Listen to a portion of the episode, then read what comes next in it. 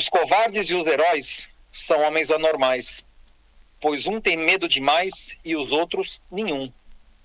Todo indivíduo normal, quando face ao perigo evidente, sofre os efeitos do medo. Também é normal que o domine. Os que não conseguem fazer são aqueles a quem chamamos de covardes. Na guerra, não fomos nem heróis, nem covardes. Tivemos medo, mas fomos capazes de combatê-lo e assim conseguimos chegar ao último dia de ação, 2 de maio de 45, como um combatente qualquer. Brigadeiro Paulo Costa.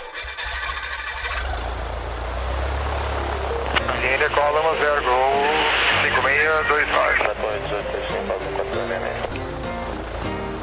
Sejam muito bem-vindos mais um episódio especial aqui do Farol de Pouso. Em primeiro lugar, é um prazer ter você aqui com a gente hoje, porque hoje nós vamos falar de uma coisa muito interessante que foge um pouco da nossa rotina.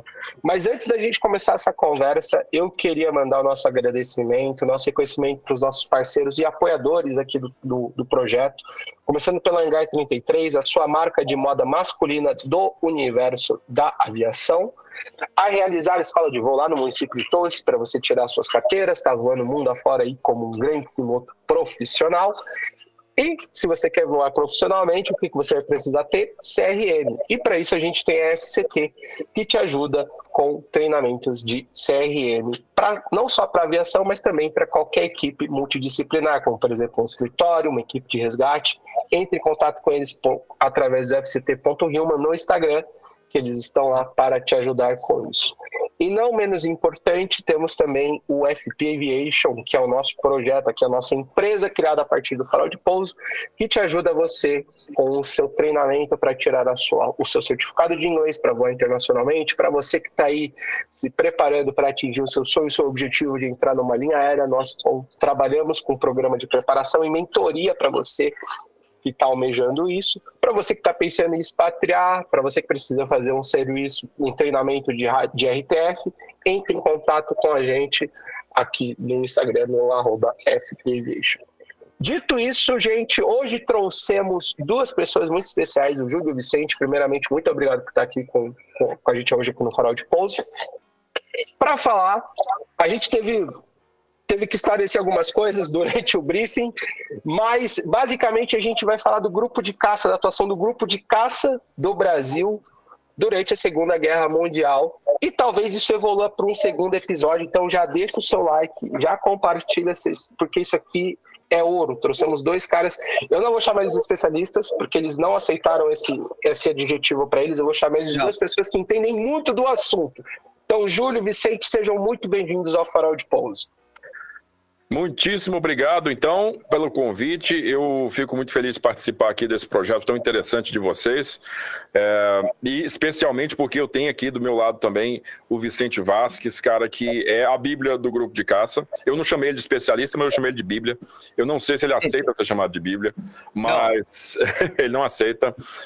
Mas é, é, um grande prazer estar aqui, estar aqui para falar né, sobre o grupo de caça, um dos meus assuntos favoritos aí é, da Segunda Guerra Mundial e boas, vamos ter aqui umas, umas boas horas aqui de conversa. É, espero enriquecer, né? Um pouquinho aí com, com que eu possa colaborar. É, eu agradeço o convite, né? É, vocês são exagerados, né? E Bíblia, Bíblia não, cara. Eu sempre falo, é que nem eu falei, em terra de cego, alguém tem olho é caolho. Entendeu? Posso, não tem essa de Bíblia, não, até porque eu vou repetir o que eu falei com vocês antes da, da gente começar a gravar, cara. É, e eu já falei isso em vários lugares diferentes. Tem muita coisa do grupo de caça, documentos que estão, etc., que estão aparecendo agora, cara. Então, ninguém pode se arvorar o título de especialista no grupo de caça, né?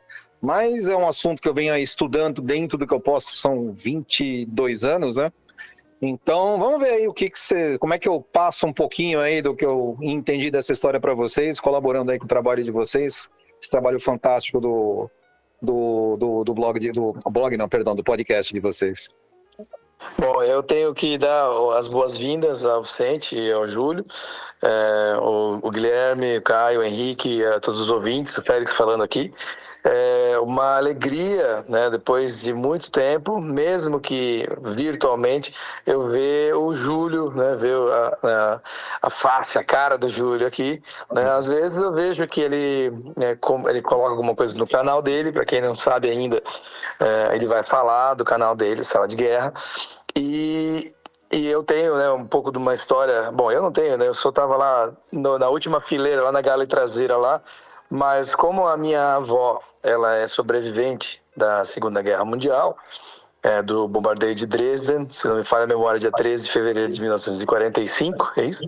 Exato. E, né, então, eu conheci o Júlio, juntamente com o Gilberto, lá em Blumenau, quando eles foram fazer uma, uma visita para minha avó, quando o Júlio foi lá né, gravar um material que né, gerou um conteúdo muito maravilhoso. Então, assim, para abertura, né, para mim, esse episódio já é realmente um episódio especial, porque é um encontro de um amigo, né, um cara que realmente frequenta, né, o, né, sabe do, da nossa família, né, frequentou a nossa casa, e agora estendendo isso também ao Vicente, né, juntamente com seus aí, né, mais de 20 anos de conhecimento na, nessa, nessa seara, nesse âmbito, com certeza vai ser um papo muito legal.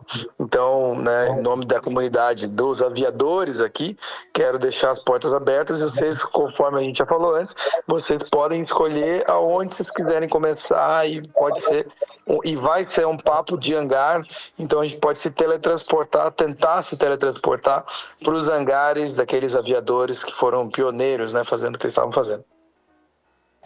E, e, assim, fica fácil e difícil ao mesmo tempo para eles, porque tem quatro leigos, a gente eu acho que é o público-alvo deles. Então, assim, por onde que a gente começaria falando dessa campanha do, do grupo de caça na, na Segunda Guerra Mundial? Eu, eu diria que você tem que começar da própria FAB, porque a própria FAB o começo dela, a existência dela como força independente, está é, tá ligado ao propósito dela dentro da guerra. E logo depois disso, né, é, é, toda a evolução dos acontecimentos que leva o Brasil a declarar guerra, e depois é, tem toda a negociação dentro do próprio Ministério da Aeronáutica com o, o Washington, né, até que se consegue é, criar formalmente uma unidade aérea expedicionária, o primeiro grupo de caça, que foi criado né, para atuação no exterior. Se uhum. estou errado, Vicente me corrija. Não, não, não. É, é, é ele foi criado para atuação no exterior, o primeiro grupo de caça. Não, você está correto. Inclusive, quando você fala né, da, da, da ligação da criação da FAB com a criação do, do grupo de caça, na verdade a gente tem que lembrar, na verdade, a criação do Ministério da Aeronáutica, né? É, isso. Foi, foi criado 20 de janeiro de 41, se salvo engano. É, a FAB, é, ela nada mais foi do que a junção né, da antiga aviação militar do Exército e da aviação naval da Marinha. Justo. E o que, que vieram com essas, com, com, dessas duas forças? Basicamente, aviões obsoletos, aviões antiquados e táticas e conhecimentos de combate também dos tempos lá da, da missão militar francesa, etc. Né? Uma então, cauda logística você... bastante ineficaz também, né? Porque Exato. eram dois processos de compra separados, o do Exército e da Marinha, então não necessariamente eram os mesmos aviões, a gente tinha peça para esse Sim. avião. É, e, aí, e aí o que acontece? Ah, quando estourou a guerra, quando o Brasil entrou na guerra, perdão, não foi só uma questão. É, o pessoal fala muito assim: o grupo de caça foi enviado para a Itália para é, como é que fala para defender o país, né, em, em, é, contra os alemães pelos ataques submarinos, etc, etc. Tem outro fator aí que muitas vezes é, é relegado a segundo plano, né? O Ministério da Aeronáutica, ele muito sabiamente viu ali uma oportunidade do quê? Falou, não, pera um pouquinho. A gente está cheio aqui de aeronave antiquada. Já foi feito um acordo com os americanos, quando, quando o Brasil entrou na guerra, um dos acordos era o reequipamento da FAB, né? Agora, experiência da FAB como força autônoma, zero. Muito pouca. Técnicas antigas. Mandar um grupo de caça teve uma função não menos importante do que a luta contra as, as forças do eixo, que foi a de trazer experiência de combate, táticas atualizadas, técnicas atualizadas para essa recém-nascida Força Aérea Brasileira. Tá? Então, foram com esses dois objetivos que o grupo de caça ele foi criado, né, em 18 de dezembro de 43. O grupo de caça, inclusive, fez aí 80 anos agora, no, em, em dezembro passado, com uma bela de uma cerimônia lá na Baséria de Santa Cruz. Né? É isso aí. O que mais? E essa, eu, eu acho assim, explicar ao pessoal, Vicente, a a Força Aérea Brasileira, né, ela não existia antes da criação do Ministério da Aeronáutica e, portanto, não existia antes de 20 de janeiro de 41. Né? Não, Então, foi criado é, junto. foi criado, foi Perdão. criado é, é, nessa época aí. E assim, uma das é, forças aéreas aqui, né, na, na, na América do Sul, com certeza foi uma das precursoras, mas é, faz-se a gente, faz necessário a gente, a gente notar que é um processo que, inclusive, ele se deu de forma precoce em comparação aos próprios Estados Unidos, né, que eram os nossos grandes parceiros. O, quando você fala da Força Aérea Americana na Segunda Guerra, né?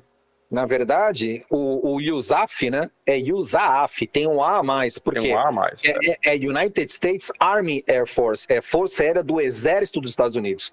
A Força Aérea Americana só passou a ser uma força independente em 47, Isso. muito depois da, da FAB. O, que, o, que, o que não significa que ela não tivesse equipamento e organização dignos de qualquer força aérea, tá? É, Mas muito. assim, em, termos inclusive, buro- em termos burocráticos, vamos dizer assim, ela era uma força do Exército. A FAB, É. ela nasceu. Na verdade, uma curiosidade, né? A FAB, em do- 20 de janeiro de 41, ela nasceu, na verdade, como FAN Forças Aéreas Nacionais. Até que, de repente, alguém se tocou, né? Falou: pera um pouquinho, Força Aérea Nacional, mas nacional da onde? Não dizia muito o nome, né? É. E aí depois em maio de 41, lá pro, não, não lembro a data exata agora, no final de maio de 41, o nome, aí sim o nome foi mudado oficialmente para a Força Aérea Brasileira. Ah, aí, ó. É, esse detalhe também eu desconhecia, Vicente. Eu ia te dizer o seguinte, que, que apesar de ser uma força subordinada formalmente, burocraticamente ao Exército, ela no final dos anos 30, a, a Força Aérea do Exército dos Estados Unidos já tinha uma autonomia quase que reconhecida, quase que assim, digamos assim, de facto menos de jure, porque é, os- os- o Estado-Maior Conjunto, né, a chefia de Estado-Maior Conjunto, Joint Chiefs of Staff, que é um órgão que é, rege todas as Forças Armadas dos Estados Unidos até hoje, ele mesmo em 1940, né, é, é, quando houve as primeiras reuniões ali, já existia uma representação da Força Aérea do Exército. O que eu quero dizer é o seguinte: já existia um, um- entre os, os quatro Chiefs of Staff, quatro chefes de Estado-Maior, né, existia ali um representante do Exército, um representante da Força Aérea do Exército, um representante da Marinha e um representante dos fuzileiros navais. Tá? Então, então você, você já tinha essa representação básica, né? Assim, é, é, clara na chefia conjunta, mas formalmente ela era dependente ainda do organismo do Exército, né? Tanto que vocês percebem pelas fotos da época que os aviadores norte-americanos eles usam marrom, né, Vicente? Eles usam eles usam o- o- os, to- os tons caqui Uhum. que são tons do exército. Eles só passam a usar azul no pós-guerra. Então você não vê foto de aviador americano na Segunda Guerra usando uniforme azul. É sempre uniforme caqui, porque eles são oficiais do exército. Perfeito. Bom, e aí então, passando então para a Força Aérea Brasileira, né, na verdade a criação do Ministério da Aeronáutica, ela já vem de uma mentalidade que tem uma, uma- um discurso feito pelo, general, pelo capitão Delamare, né, Virginius Brito Delamare, é, em 36, pra você ter uma ideia do- dos anos antes já, né, onde ele dizia o seguinte, a aeronáutica no Brasil não poderá organizar-se, progre- progredir ou engrandecer-se se não tiver uma cabeça, um comando único. Não pode haver nesse, como em todo outro setor das atividades nacionais, onde deve imperar o amor por essa grandiosa te- terra, a política a retalhos. Então, o motivo da criação do Ministério da Aeronáutica, de unir não só a, a FAB embaixo do Ministério, como a aviação civil também, foi justamente qual? Visando que está embaixo da Marinha, está embaixo da Aeronáutica, no caso da aviação militar, não impedisse, não deixasse aí que o- os egos, etc., impedi- impedissem o desenvolvimento da aviação. Tá? É, então, voltando no grupo de caça, nós tivemos aí os episódios de ataque a submarinos brasileiros, tivemos a declaração de guerra, como a gente conversou aí, foi, é, como é que fala?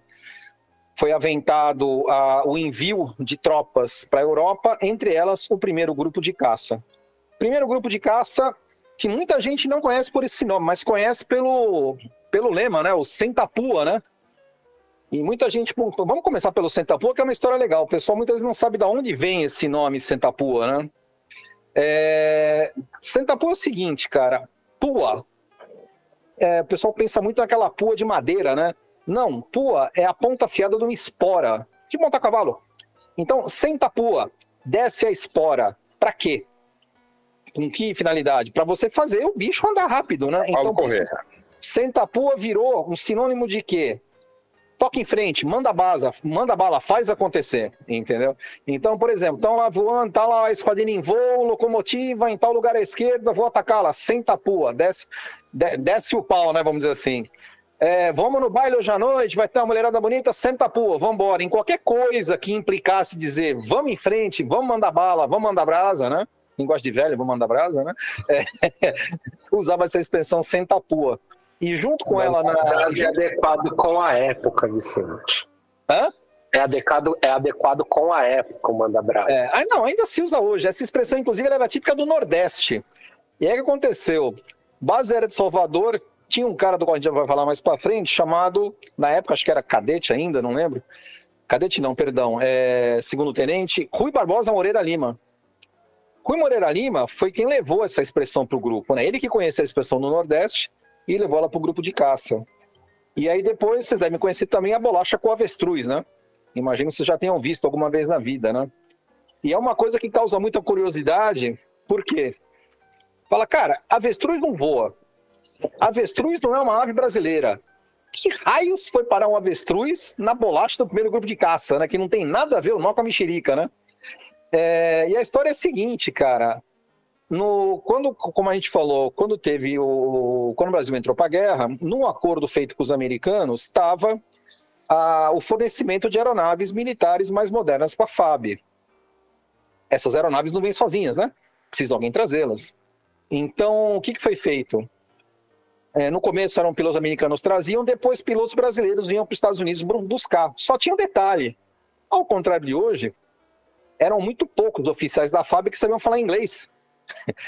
Então, o que, que eles faziam? Em um grupo, e nesse grupo às vezes tinha um ou dois oficiais que falavam inglês. Conclusão: na hora de se movimentar nos Estados Unidos, fosse dentro da base, fosse na vida civil, ir lá para um, um restaurante ou o que fosse, é, eles andavam em grupos, todos seguindo aquele um ou dois oficiais que falavam inglês. E diz a lenda que chegavam às vezes num restaurante, né? Pediam a comida lá, o que quer que fosse, o cara pediu o que fosse, e os outros atrás não tinham a menor ideia do que, que iam comer, mas só falavam assim, the same thing, the same thing. Entendeu? Aí que aconteceu? Um oficial brasileiro, coronel aviador, acho que na época, depois brigadeiro, Geraldo Guiaquino, ele fez o seguinte comentário. Mais ou menos assim, nossos aviadores são iguais a avestruzes, porque eles andam em bando e comem qualquer coisa que é dada para eles. Então, na verdade, a história dos avestruzes, ela não surgiu com o grupo de caça. Existe às vezes, um mal entendido. Ela é anterior ao grupo de caça. E aí, quando o grupo de caça se deslocou do, do última, da última fase de treinamento dele nos Estados Unidos para a Itália, no navio resolveram criar lá um- uma bolacha, um, um logotipo, um símbolo do grupo, né? E entre outras ideias, né, que teve lá, teve um, ob- obviamente, claro, fizeram Zé Carioca, né? Imagina, se na Segunda Guerra não iam fazer nada com Zé Carioca, né? Fizeram lá um símbolo com Zé Carioca, fizeram um mico-leão dourado, meio endiabrado, né? O capitão Fortunato, que além de ser o líder da Esquadrilha Azul, era um exímio ilustrador, e até o fim da vista, ele, a fim da vida, perdão, ele era, ele foi artista, ele era ilustrador, ele desenhou o avestruz. O avestruz com cap de oficial, aquele escudo na mão, né, com o Cruzeiro do Sul simbolizando a, o, o país, o Cruzeiro do Sul, e, a- e o escudo simbolizando a resistência do P-47, aquela pistola, porque é enorme, porque o P-47 tinha só oito metralhadoras ponto .50, no poder de fogo pesado, né? E o fundo vermelho de guerra, né? Então é daí que veio a, a historinha aí do famoso avestruz, né? Mas Ô, antes do avestruz... Oi? Cara, eu tenho que fazer só um agradecimento, assim. Né, da tua descrição pictorial, né, de que tu realmente pegou a, a vibe, né, que o nosso podcast não é de vídeo e a gente não vai mostrar a foto. E pro, pro ouvinte que não faz ideia ou não fazia ideia, Cara, ele fez, né? Agora ele já conseguiu pintar dentro da mente dele exatamente como é que é o, o logo, porque foi, foi sensacional. Só queria deixar. tu, já, tu já ganhou um, um nível 6 em, em, Picture Description aqui, sensacional. Oh, valeu, hein? Picture Description nível 3 é bom. Vou botar aqui na medalhinha aqui. Não, é, nível 6, nível 6. Fala, Gui. Não, legal, Aproveitando cara. o engajo aí, dando um oi pro pessoal também. É... E da onde que veio o nome Jamboque nessa história toda? Então, Jamboque é o seguinte: quando eles chegaram na, na Itália, é, cada esquadrão americano tinha um, um, um, um, como é que chama, um código rádio, tal do call sign, né? O grupo de caça voou embaixo do, do, do grupo de caça 350, né, o 350th Fighter Group, e tinha o que eram os esquadrões, o 34, 345, 346 e 347, que agora, para lembrar, o, o, código deles era Lifetime, Minefield, e o terceiro eu não lembro. E deram o código rádio de Jamboque para o nosso grupo, tá? Só que na hora, é, os caras perguntaram que raio que é Jamboque, né? Que ninguém sabia, né? Falaram assim, ah, Jamboque é chicote. Chicote, como você sabe em inglês, é whip, né? O Jamboque é um tipo de chicote especial, diferente, não é um chicote qualquer. Aí, lá nos anos 70, mais ou menos, ou 60, o Brigadeiro Rui, sempre ele, que teve contato aí com um americano, com alguém que mostrou para ele o que, que é o jamboque. O jamboque é um chicote que ele surgiu na, na Indonésia, se me fala a memória, né? É, minto, na Malásia. Ele era usado, ele era usado para castigar os escravos. Ele era feito, era uma tira de, de couro, podia ser de hipopótamo, de rinoceronte, e você enrolando ela sobre ela mesma, né? Até ela formar aquele, como ela era muito dura, ela formava aquele, aquele negócio, aquela fita, aquele, aquele negócio comprido, aquele chicote comprido, né? Isso era usado para é, castigar os escravos. Depois ela foi, sempre essas coisas, essas porcarias sempre são exportadas, né? Essas, e acabou indo parar na África do Sul. Na África do Sul, na, na linguagem no, em afrikaners, né, que fala, ou africaners, não sei como é que fala, é, ele recebeu um nome que era Jambok. É o Jambok com um S na frente, só que sem o C. Tá? E aí depois usaram esse nome, mas eles america americanizaram, tiraram o J da frente, colocaram um, um CK no final, mas originalmente então é um chicote usado para castigar escravos. Esse chicote, inclusive, ele é usado, é, ele existe até hoje, ele é muito fabricado na África do Sul, é, como só que não se faz mais de couro, ele é feito de borracha, né? E eu acho que pararam de usar. Até um tempo atrás, pelo menos, a polícia sul-africana ainda usava para dispersar distúrbio, né? Só que assim, ele tinha um peso muito negativo na cultura sul-africana, porque o jamboque era muito associado com o tempo do período do apartheid, né? Tá? Então a polícia parece que não usa mais esse tipo de chicote. E ainda usam muito esse chicote assim em fazenda, porque por incrível que pareça, é uma ótima arma de defesa pessoal para coisas como contra coisas como cobras, por exemplo, né? Entendeu? Eu iria, no meio do... eu iria dizer, de uma maneira mais lúdica, que deve ser um chicote muito bom para andar de avestruz, né? Para o quê? para fazer andar, andar de avestruz? avestruz. Coitado do avestruz, cara, que sacanagem com o bicho, né? É lógico, né? Aí... É só, faz só no barulho, só no barulho. Não. Agora, tudo isso daí, tanto o Sentapua, como o Avestruz, como o Jamboque, né, foram criados bem depois da criação do grupo de caça, né? O grupo de caça, voltando lá no começo da história, né, para retomar o trilho, né? Uma vez criado, precisa ser treinado, né? Então, quando você estuda a história do grupo de caça, pessoas ficam meio confusas, porque assim, teve treinamento em Orlando, treinamento em Suffolk e treinamento no Panamá. O que, que foram em tantos lugares diferentes, né? Então, primeira coisa, entender as três fases de treinamento. A primeira é Flórida, que na verdade foi em Orlando e depois num lugar chamado Gainesville. Depois Panamá e depois Suffolk. Qual a diferença entre essas fases? Orlando, foram enviados para Orlando só Nero Moura, coronel é, na época, né? É, Major Nero Moura, homem de confiança do, de Getúlio Vargas, veterano da Revolução de 32 pelo lado dos, do, do, governo federal, né, dos federalistas, e um oficial extremamente competente, admirado na época. E era piloto dele, né?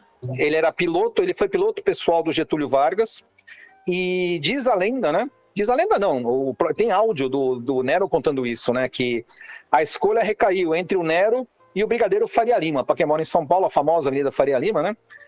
É, José Vicente Faria Lima. E o Nero virou pro Getúlio e falou assim: ó, é o seguinte, nós dois somos militares. Resumindo a história, falou assim: nós dois somos, somos militares, mas o Faria Lima ele é um militar e engenheiro. Se eu morrer, a gente pede só um militar. Se ele morrer, pede um militar, eu engenheiro. Uhum. e aí, no fim, seja por isso ou não, né?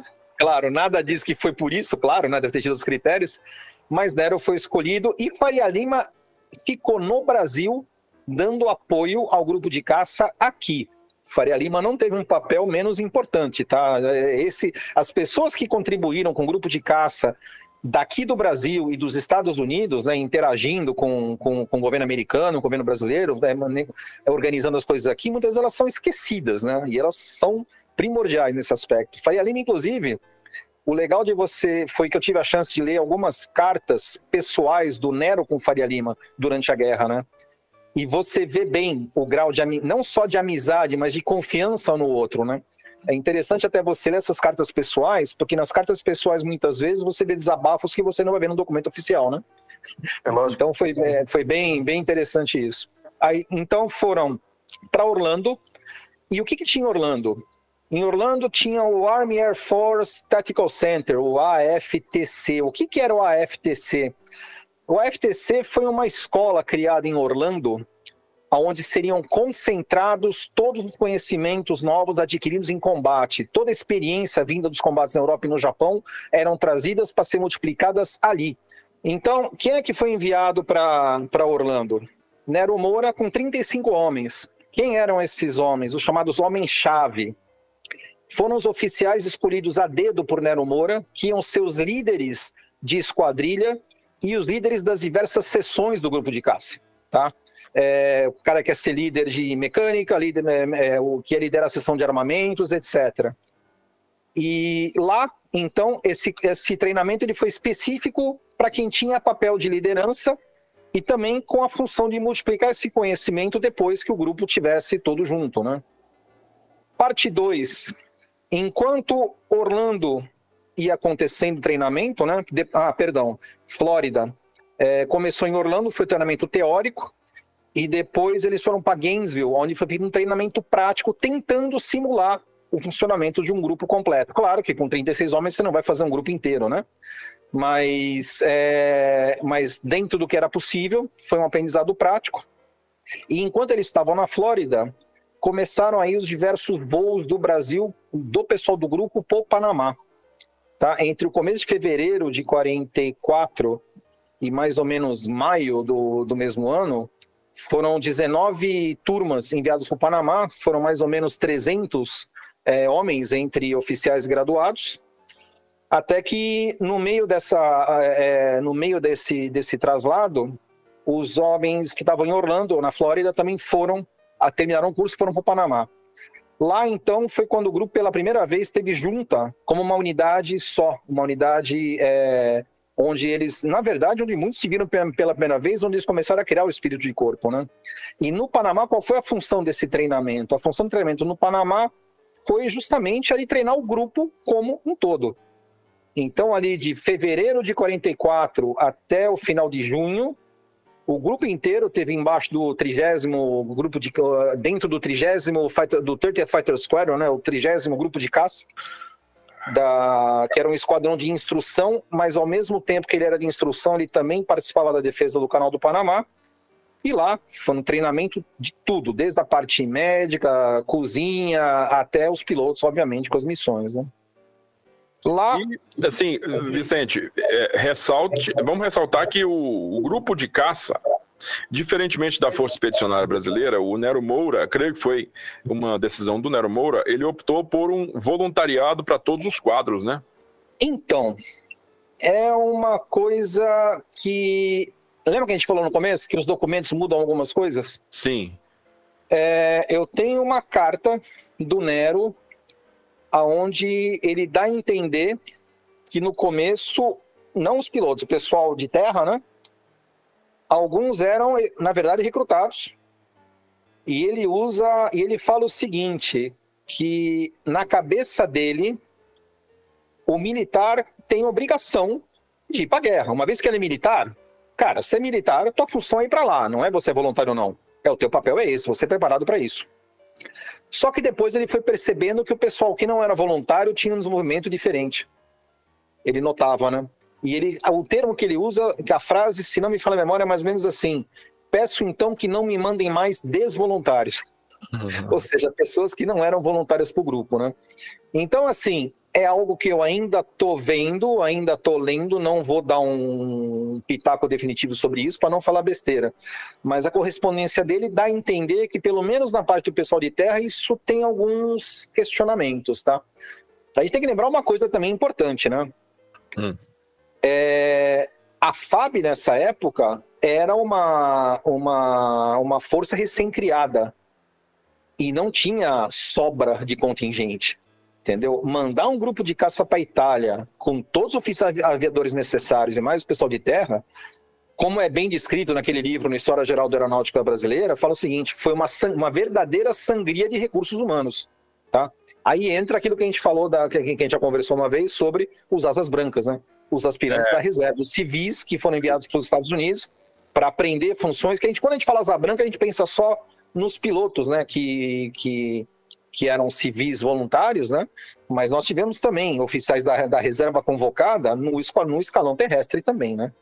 E a importância deles tem um símbolo. É, é fácil você entender a, a, importância deles quando você lembra que o piloto com maior número de missões do grupo de caça na Itália, Alberto Martins Torre, no, Torres, 99 missões de é, ofensivas e uma defensiva, ou seja, 100 missões de combate, ele era um asa branca.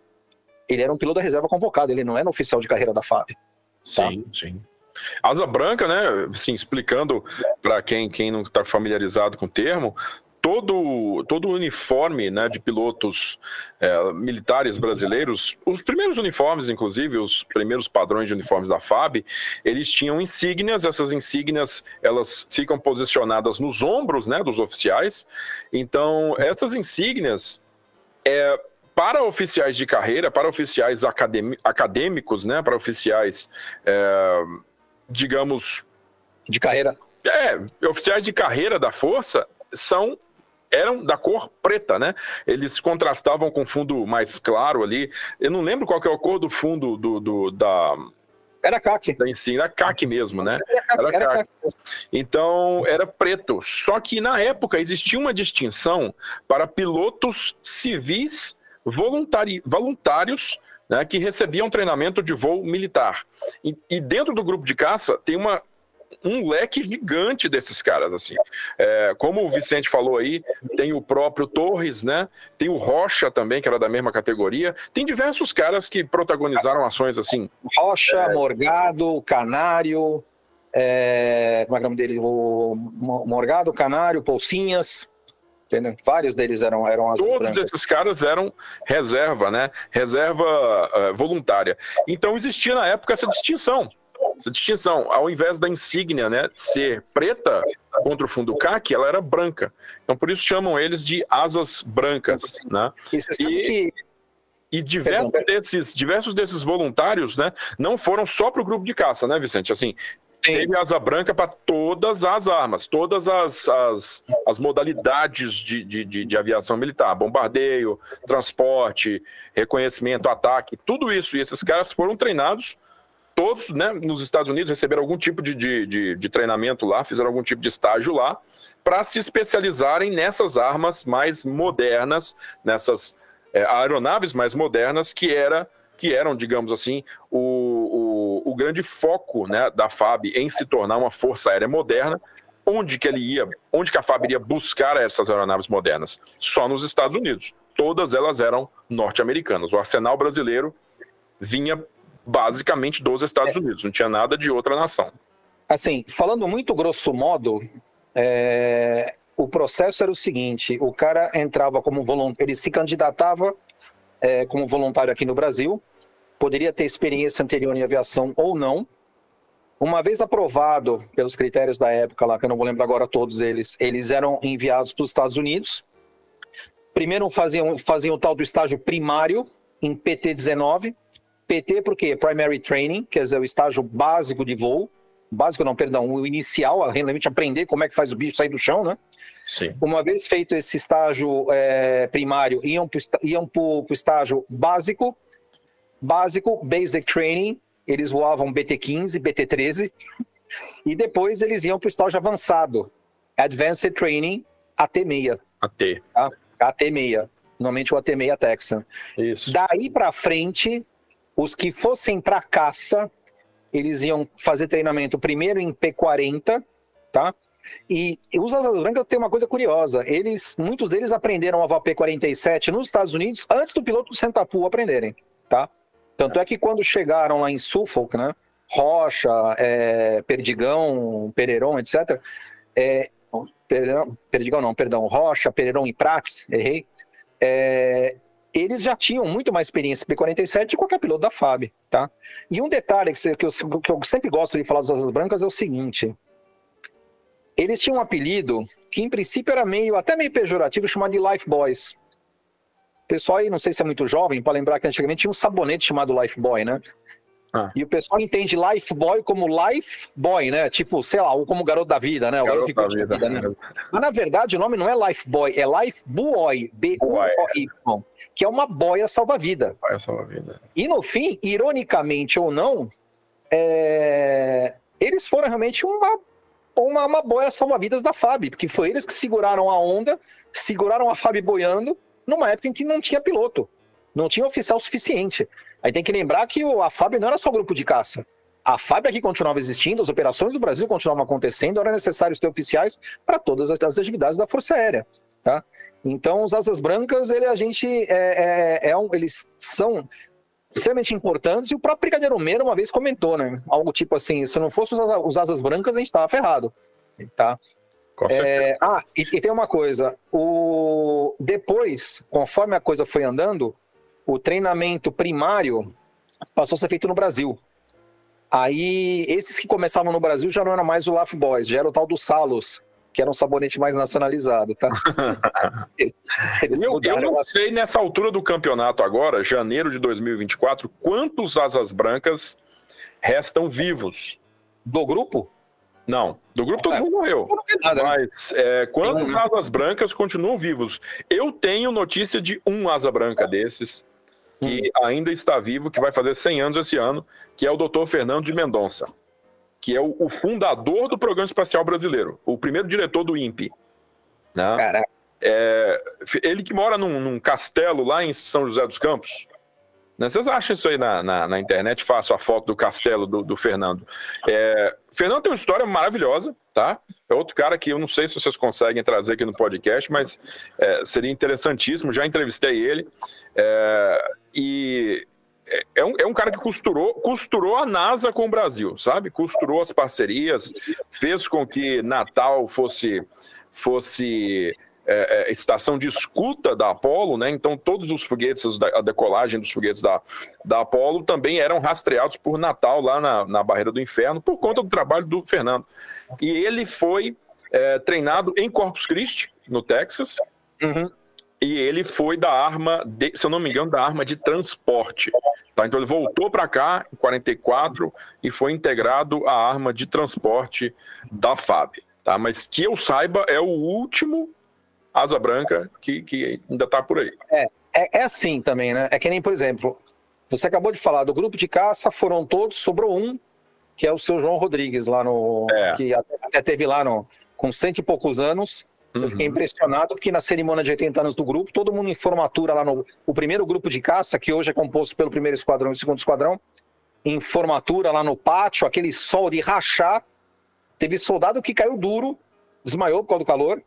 E o senhor João Rodrigues lá, eu falei, bom, na hora de levar ele lá para receber uma cópia do livro de 80 anos, em homenagem e tal, eles vão levar na cadeira de rodas que ele tá, né? Com esse calor. Não, ele levantou e foi caminhando até lá, passou pelo negócio e voltou andando ainda, cara. Impressionante aquilo, cara. É. Agora, o que eu ia falar é o seguinte, cara, às vezes vão acostumando, cara. Às vezes eu começo a falar de uma coisa, desvio e não volto onde eu tava, tá?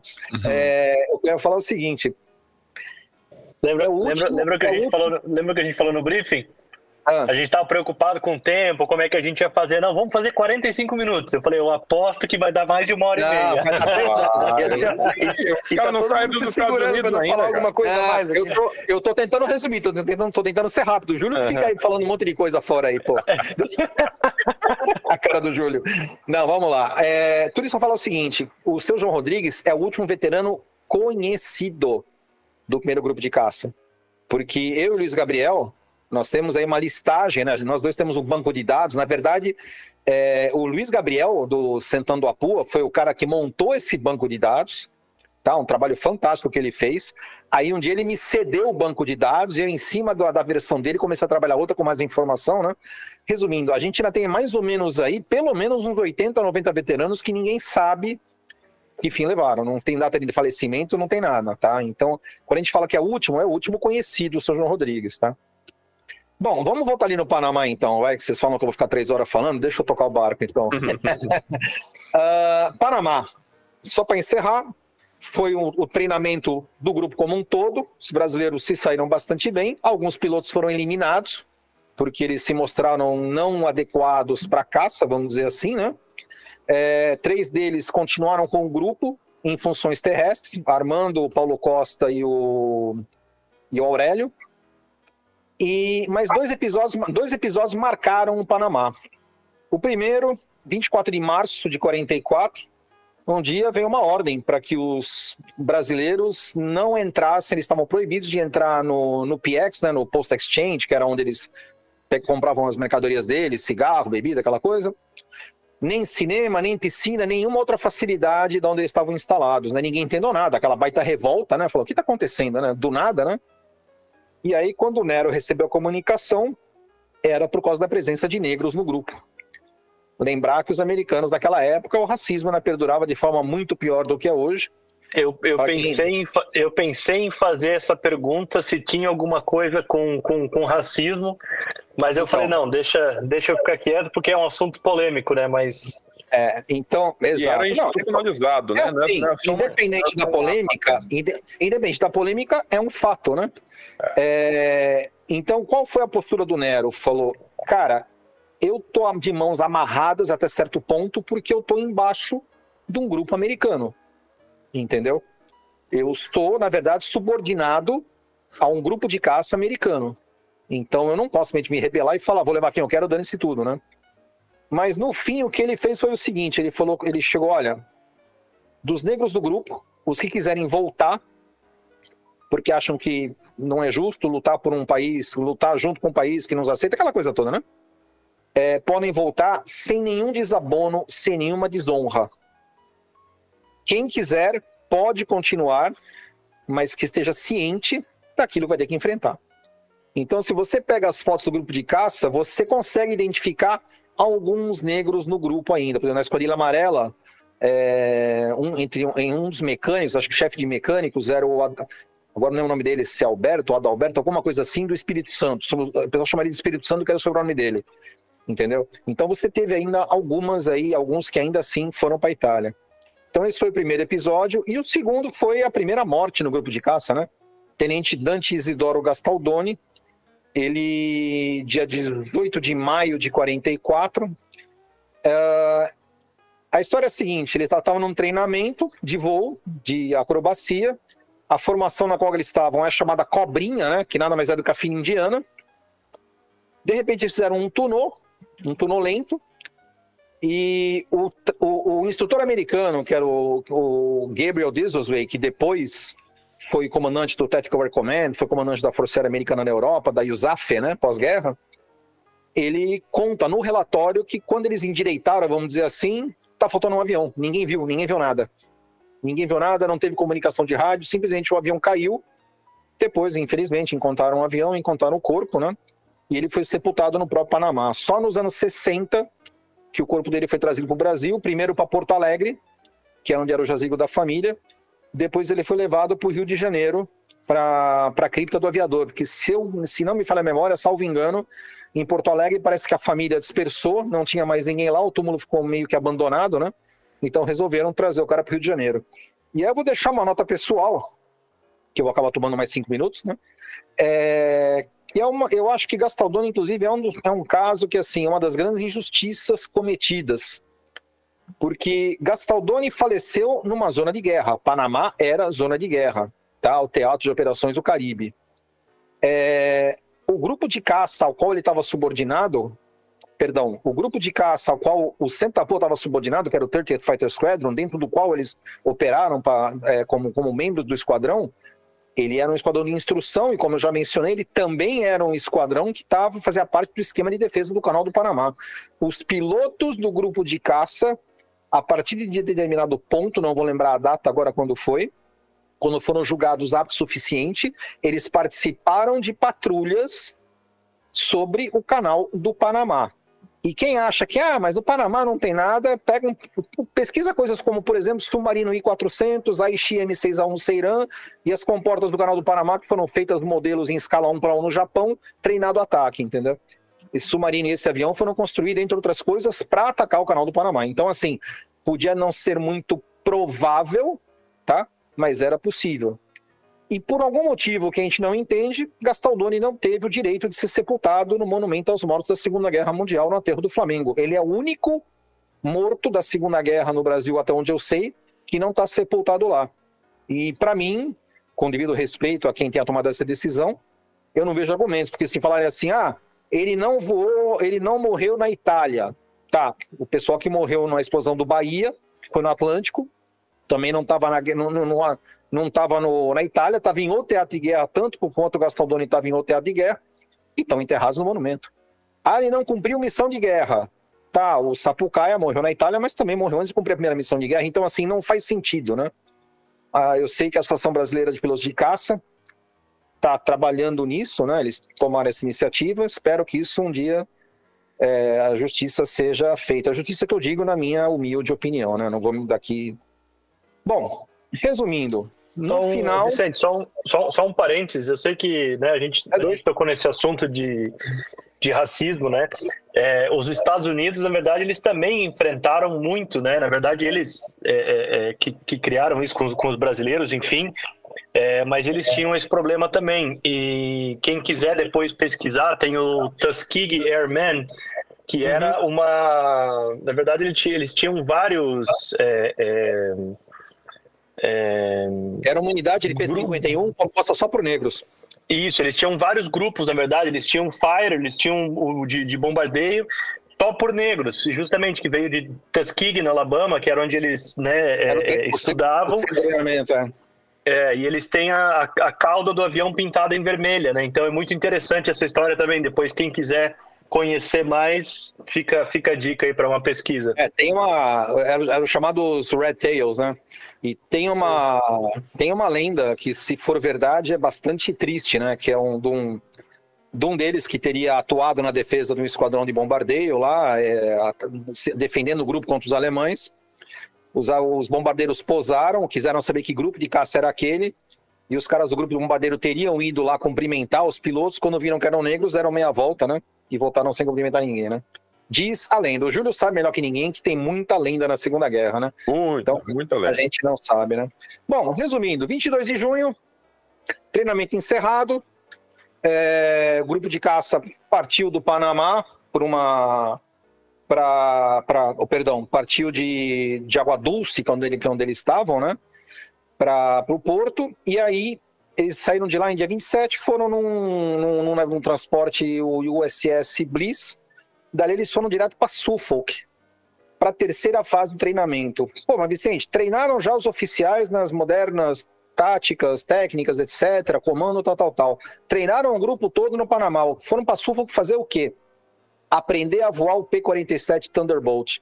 A terceira fase do, do, treinamento foi uma fase, foi um treinamento específico de adaptação à aeronave P-47, porque no Panamá eles treinaram com P-40, RP-40B, RP-40C, se não me engano tinha os P-40I e P-40N também, tá?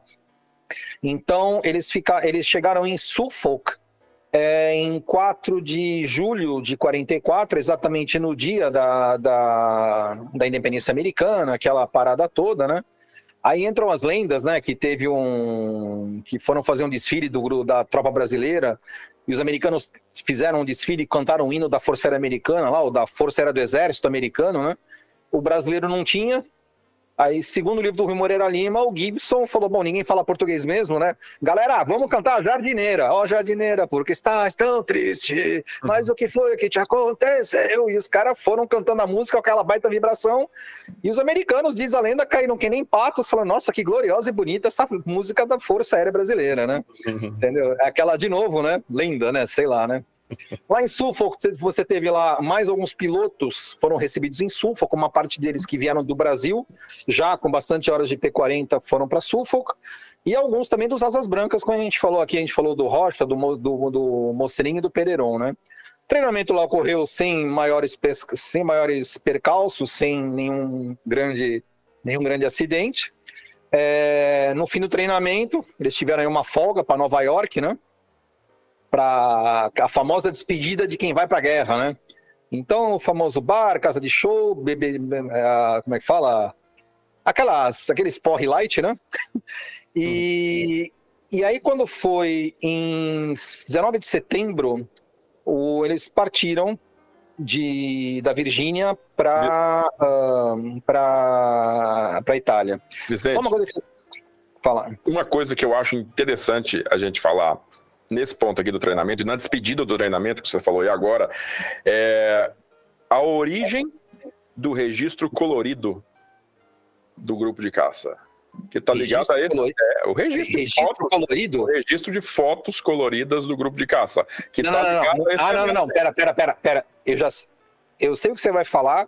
Sim. E eu deixo eu explicar antes. Sim. Vamos lá. É, porque não é o início. Ali não, não é o início. início. Não, porque você. E só tá... para acertar a diferença aqui, viu, gente? A Força Expedicionária Brasileira não tem registro colorido, não tem nenhuma é, foto tá. colorida deles.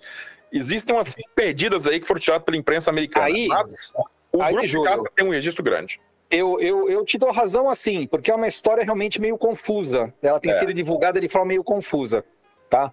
Existia um oficial de ligação da, dos americanos chamado John William Byers.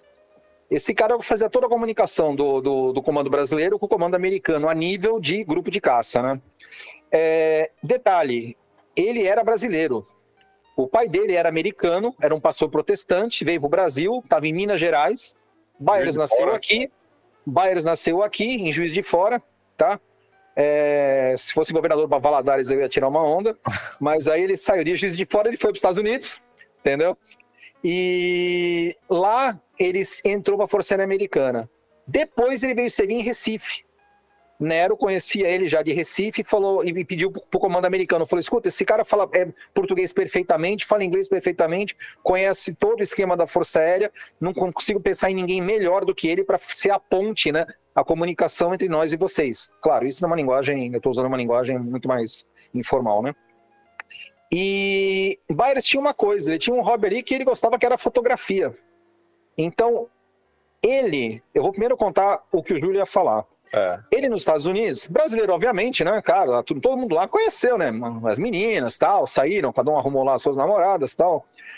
E o Byers conheceu uma moça, que eu agora não vou lembrar o nome dela, que é. Ela. Como é que era? Filha de um executivo. É, ela era filha de um. É, é, ela era de Rochester. Ali. Rochester é a sede da Kodak. O pai dela era executivo da Kodak. E ele falou para ela que ele estava com dificuldade em encontrar filme colorido. Se o pai dela puder dar uma força. E o pai dela falou assim: tá, daqui a X dias vai lá no PX que vai ter os filmes para você. Ele chegou lá, tinha mesmo os filmes coloridos. E ele levou, graças a isso, também nós temos filmes coloridos do grupo de caça tirados na Itália, em parte das fotos pelo Byers. Mas não esquecer que também temos diversas fotos coloridas do grupo de caça tirado pelo, pelos americanos, tá? A gente tem muita foto que foi tirada pelo departamento de propaganda americano, vamos dizer assim. Agora, tem um detalhe que eu acho que é o que o Júlio não está sabendo e não tem nenhum erro nisso, porque é uma coisa que o pessoal, quando fala, fala do Byers ter arrumado os filmes. A gente já tem foto colorida no Panamá, antes deles irem para lá entendeu? Existem fotos coloridas, diversas fotos coloridas, tem foto colorida do embarque, tem foto coloridas do Byers agarrado com, agarrado com coqueiro, Tem foto colorida do, do, de 3P47 dando rasante na cerimônia de encerramento no Panamá. Aquela do, Então, do- do surf, né? Da prancha, do, do- que ele tá sendo puxado pra uma lancha. É, aquilo, aquilo já é nos Estados Unidos, se não me engano. Aquela foto eu ainda não sei direito se é no Panamá ou se é nos Estados Unidos. Se é lá em West Hampton ou se é no, no Panamá. Eu tenho minha dúvida ainda. Mas de qualquer forma, é, eu, eu não sei te dizer, Júlio, para ser honesto. Mas de qualquer forma, é, tem várias fotos do Panamá. Então não começou com o pedido feito para essa moça suas coloridas. Começaram antes, tá? É, e tem foto dela, e tem uma foto dela, inclusive, colorida. Tem uma foto. Ah, nunca vi. Não sei se você sabe, Júlio, sabe aquela foto famosa que tá o Gibson, o Gibson deitado na praia com a moça de biquíni de óculos do lado dele? Sei, sei. Aquela é a amiga do Byers que, que, que é a filha do cara. Ah, é aquela, rapaz. Se você, se você pegar o livro do Byers, o livro do Byers onde ele conta o episódio lá da, da, da menina, é, tá a foto dela junto, Nó. entendeu? Bom, então, resumindo, no final da. em setembro de 44, embarcaram no Colombi, partiram para Itália. O Colombi nada mais era do que um transatlântico francês, adaptado para transporte de tropa, né? E aí, nessa, nessa viagem, foi criado aí o Avestruz de Santa como a gente comentou, e eles desembarcaram em Livorno, 6 de outubro de 44. Tem um detalhezinho também, aquelas coisas que a gente vai achando nos documentos, né? 6 de outubro de 44, o grupo desembarca no porto de Livorno. Essa data é comemorada até hoje na Força Aérea Brasileira. Hoje tem até hoje o, o Picadinho, não sei se vocês conhecem, o Picadinho Jesus está chamando. Tá chamando. O Picadinho Jesus me chama. Eu nunca acerto qual é a versão correta. Brigadeiro Kiko pega no meu pé por causa disso.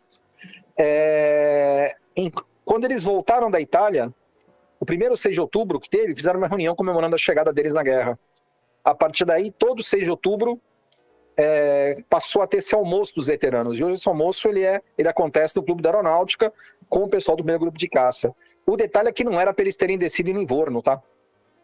O detalhe que, eu- que a gente achou há pouco tempo é o seguinte: o grupo de caça ele passou todo o treinamento treinando para quê? Combate aéreo. Principalmente combate aéreo. Claro que também teve treinamento de bombardeio, etc., né? De bombardeio picado mas a função principal deles era defesa aérea. Eles, há uma semana de chegar em Nápoles, a função deles era é, atuar embaixo do, do Coastal Command, do Comando Costeiro, na defesa aérea da região de Nápoles. Qual era o campo que eles iam ficar? Pomigliano. Já estava todo equipamento encaixotado, tudo lá em Pomigliano. Faltando uma semana para o navio chegar. Não, não, não, não, não. Vocês não vão mais ficar lá, não. Agora vocês vão fazer a função de bombardeio picado, vocês vão para Tarquínia, tá? E aí, resultado, o Vanderlei, Brigadeiro Vanderlei, que era quem estava fazendo o- o- a ponte na Itália, né, com, com o comando italiano, fala assim, ele coloca numa carta, assim, né, de uma maneira mais educada, mas falando assim, cara, nós estamos aqui há meses fazendo isso, faltou numa semana os caras me avisam que eu tenho que ir para outro campo. Aí, resultado, Brigadeiro, é, como é que chama? Brigadeiro não, Major Canabarro, teve que se virar nos 30, colocar tudo em 35 caminhões, e lá foi ele para Tarquínia desempacotar o equipamento lá.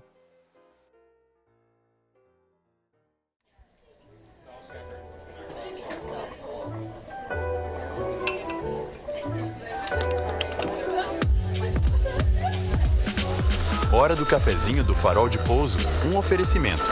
AV House, arquitetura aeronáutica, projetos de aeródromos, hangares e condomínios aeronáuticos, feito por pilotos e para pilotos. Nex Atlas, o aplicativo definitivo de planejamento de voo e navegação aérea do piloto brasileiro. FCT Human Development. Cursos de CRM e gerenciamento de equipes de alta performance. Porque desenvolvimento humano faz toda a diferença, e disso nós entendemos. FCT Because Human Performance Matters. E Trem de Pouso, a primeira escola online especializada na formação de pilotos. Ajude o Farol de Pouso a continuar produzindo conteúdo aeronáutico de qualidade através do nosso Apoia-se. É só acessar apoia.se barra farol de pouso e escolher com quanto quer contribuir. É fácil e sem complicação. Acesse também Linktree barra farol de pouso e confira todos os conteúdos EAD, já produzidos pela nossa equipe. Você ajuda a gente e ainda alavanca sua carreira. Procurando melhorar seu inglês, se preparar para sua primeira seleção de companhia aérea, buscando sua elevação para comando ou pensando em expatriar. Então conte com a FP Aviation. Acesse FP Aviation no Instagram ou no LinkedIn e fique pronto para o mercado de trabalho. Agora de volta ao nosso episódio.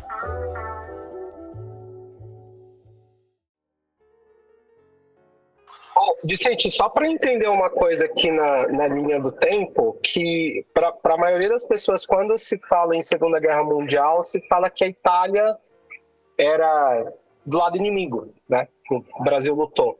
Nessa época, quando eles chegaram lá, a Itália já tinha sido rendida? Qual que era a situação deles nessa época?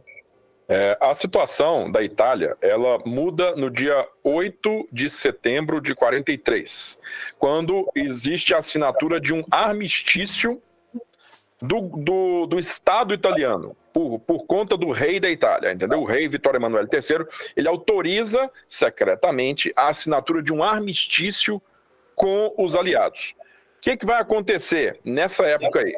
Os alemães, eles tinham ocupado né, a parte norte da Itália, desde o aprisionamento de Mussolini em julho. Já estava claro que ia acontecer alguma coisa, já estava claro que os caras iam mudar de lado, que os caras iam arregar e tal. Então Hitler já mandou já preparar essa invasão.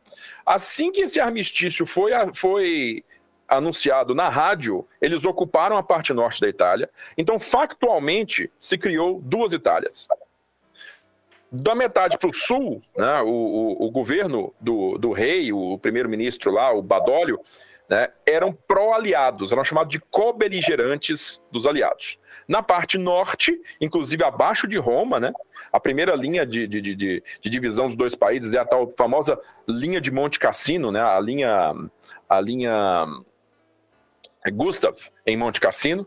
Então, na parte norte foi fundada uma República Social Italiana, RSI, que era uma república fantoche, vamos dizer assim, no qual o Mussolini, na qual Mussolini foi colocado no poder.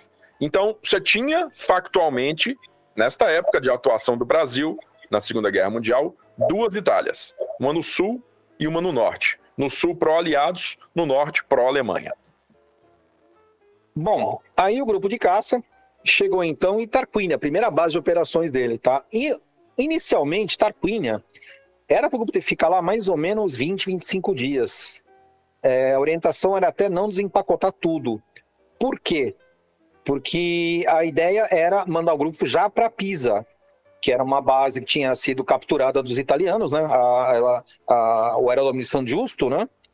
Só que ainda precisava ainda ser arrumada a pista, uma série de, de coisas vão ser feitas no local para receber todos os esquadrões de caça.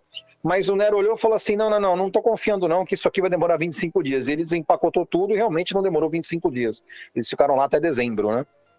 E dali, é, o grupo de caça começou as operações. o grupo de caça chegou 6 de outubro. A primeira missão foi 31 de outubro Nesse período, eles tiveram, assim, vamos chamar de um reforço no treinamento no que tange a parte de bombardeiro de mergulho, porque, como eu disse, o treinamento deles, na verdade, foi mesmo para caça, né? Para defesa aérea, tá?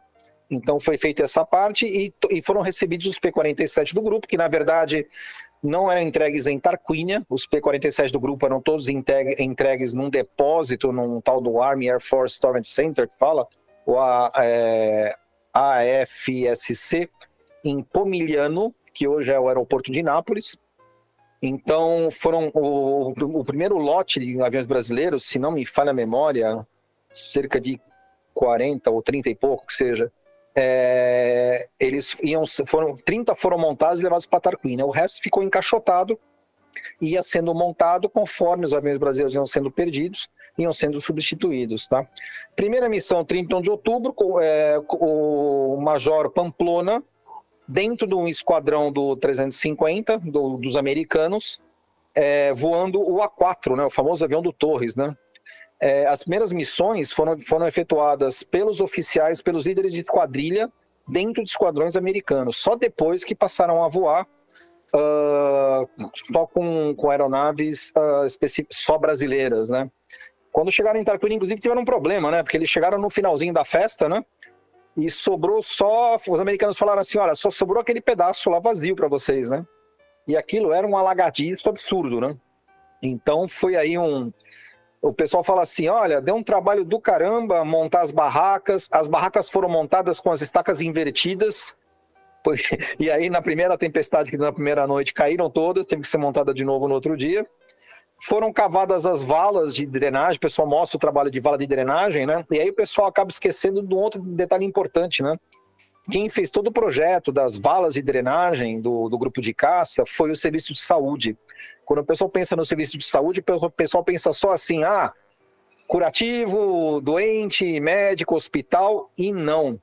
Eles foram responsáveis por todo o projeto de drenagem de água, todo o projeto de esgoto, é, todo o projeto de higiene da cozinha, por exemplo, eles que fizeram todos os locais onde, onde é, eram feita a, a, lavagem com água quente, tá? E esse, esse trabalho deles é uma parte muitas vezes esquecida, né?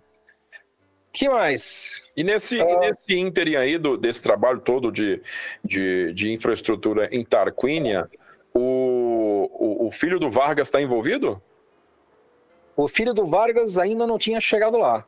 Não tinha. Não, né? peraí, peraí, peraí.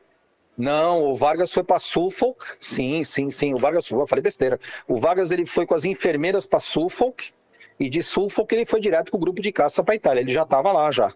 Sim. Ele, ele depois foi substituído, voltou para o Brasil, mas ele era parte do, do grupo médico original, né? Que eram seis enfermeiras, né? Sim. E mais o e mais dois. É, o pessoal fala enfermeiros, na verdade não eram enfermeiros, né? Os sargentos do exército, do exército, perdão, sargento da força aérea, eles eram mais como auxiliares de enfermagem, eles não tinham formação do curso de enfermagem, né? Só mais tarde isso foi aparecer na Força Aérea, né? Uh, vamos lá, fala. É porque você falou aí que o, o Lutero Vargas, ele voltou no meio da campanha hum. é, para o Brasil, foi isso mesmo? Voltou no meio da campanha? O Vargas não ficou até o final. Ficou não? O porque eu, eu, eu, me lembro do documentário do Eric de Castro, lá do Rui, falando que quem atendeu ele na volta de Forli foi o Lutero. Então, ele voltou, o Lutero voltou de, de, de, da Itália em. Vai, arredondando, 15 de abril, mais ou menos. Mais ou menos no meio de abril. Sei. Ele não ficou até o final, tá? Ah, tá. Então, é, essa, essa queda do Rui ali, eu tenho que verificar a data, né? É, pode ter sido antes disso. É, Mas não sei. sei que foi em abril, né, que, que ele teve lá o acidente com o P-47, que estourou os... Ah, cara, aí você forçou a barra. Minha cabeça não guarda todos esses detalhes, assim. Que ele encontrou, datas, né? que ele encontrou... O... Encontrou o Tate lá na negócio, né, que ele, é, ele pousou na base de Forli, era um... É. E tomou um porre lá, né? Isso. É, eu não sei te dizer. O, o Vargas, eu sei dizer que ele veio embora no meio de abril, né? Sim. E no fim, quem ficou com a chefia do, do departamento médico foi o Thomas Girdwood que era um cara assim, assim extremamente admirado, admirado pelo Nero, né? Sim. Um, vamos lá, então a gente falando de Tarquínia. Executando, executando as missões, os brasileiros começaram a executar a missão é, só com esquadrilhas brasileiras, né? Até que nós tivemos aí a primeira perda brasileira em combate. Tenente John Richardson Cordeiro e Silva. É... Cordeiro, na verdade, não estava nem escalado para voar aquela missão, né? O, quem ia voar aquela missão era o tenente Perdigão, Luiz Felipe Perdigão. Só que o que aconteceu? O relatório fala na decolagem. Na decolagem, talvez até no táxi, não sei, né? Ele conseguiu bater asa contra um poste. Ele bateu asa do B3 contra um poste. É, então não pôde decolar. Cordeiro, que era o reserva, entrou no lugar dele. Foram até o alvo. Cordeiro foi atingido pela antiaérea, tentou voltar, não conseguiu, infelizmente ele não, não conseguiu. O que, aconteceu? É, no voo de volta, ele, o líder do, do, do, da esquadrilha falava com ele, olha, salta, o avião está soltando muita fumaça. Não era fumaça negra de fogo, era uma fumaça branca. Os testemunhos que tem os relatórios de soldado americano de terra que viu fala numa soldada, numa fumaça branca, talvez algum, algum outro defeito no avião, alguma outra parte atingida. E só que chegou num ponto, já a dois quilômetros das linhas brasileiras, segundo o relatório que o brigadeiro Vanderlei escreveu, ele simplesmente parou de se comunicar, o avião tendeu para a esquerda e ele caiu como se fosse numa vala, tá? Fala-se muito Cordeiro morreu na explosão do avião. Não. O avião, quando bateu, o Cordeiro foi ejetado do avião. Ele, infelizmente, bateu. Ele, ele, faleceu da, da, traumatismo sofrido no, no, impacto, mas o corpo dele não sofreu nenhum nada com, com carbonização, vamos dizer assim, né? E, enfim, ele foi enterrado no cemitério americano. Isso aconteceu dia 8 de novembro, se não me falha a memória. 8 de novembro, 7 de novembro. Teve ele e teve o Sapucaia. No dia 6 do 11 de 44. No dia seguinte, a gente teria a perda aí do tenente Sapucaia, morto num acidente. É, o P-47 ele tinha uma característica que dos meus modelos, que era o que chama de o dorso dele era o tal do Razorback, né? Era aquele dorso alto com o canopi como se fosse uma gaiola, né? Razorback por quê? Razorback em inglês é javali. Então, na verdade, é a comparação com o dorso no javali, né? Só que esse formato do avião não tinha quase nenhuma visibilidade para trás. Então, os engenheiros da Republic tentaram pegar aí o, o, o P-47 e adaptar nele a, capa, a, capota bolha do Rocker Typhoon. E a partir daí surgiu o P-47D25, que é o que a gente chama de Bubble Canopy, né? o capota bolha, né?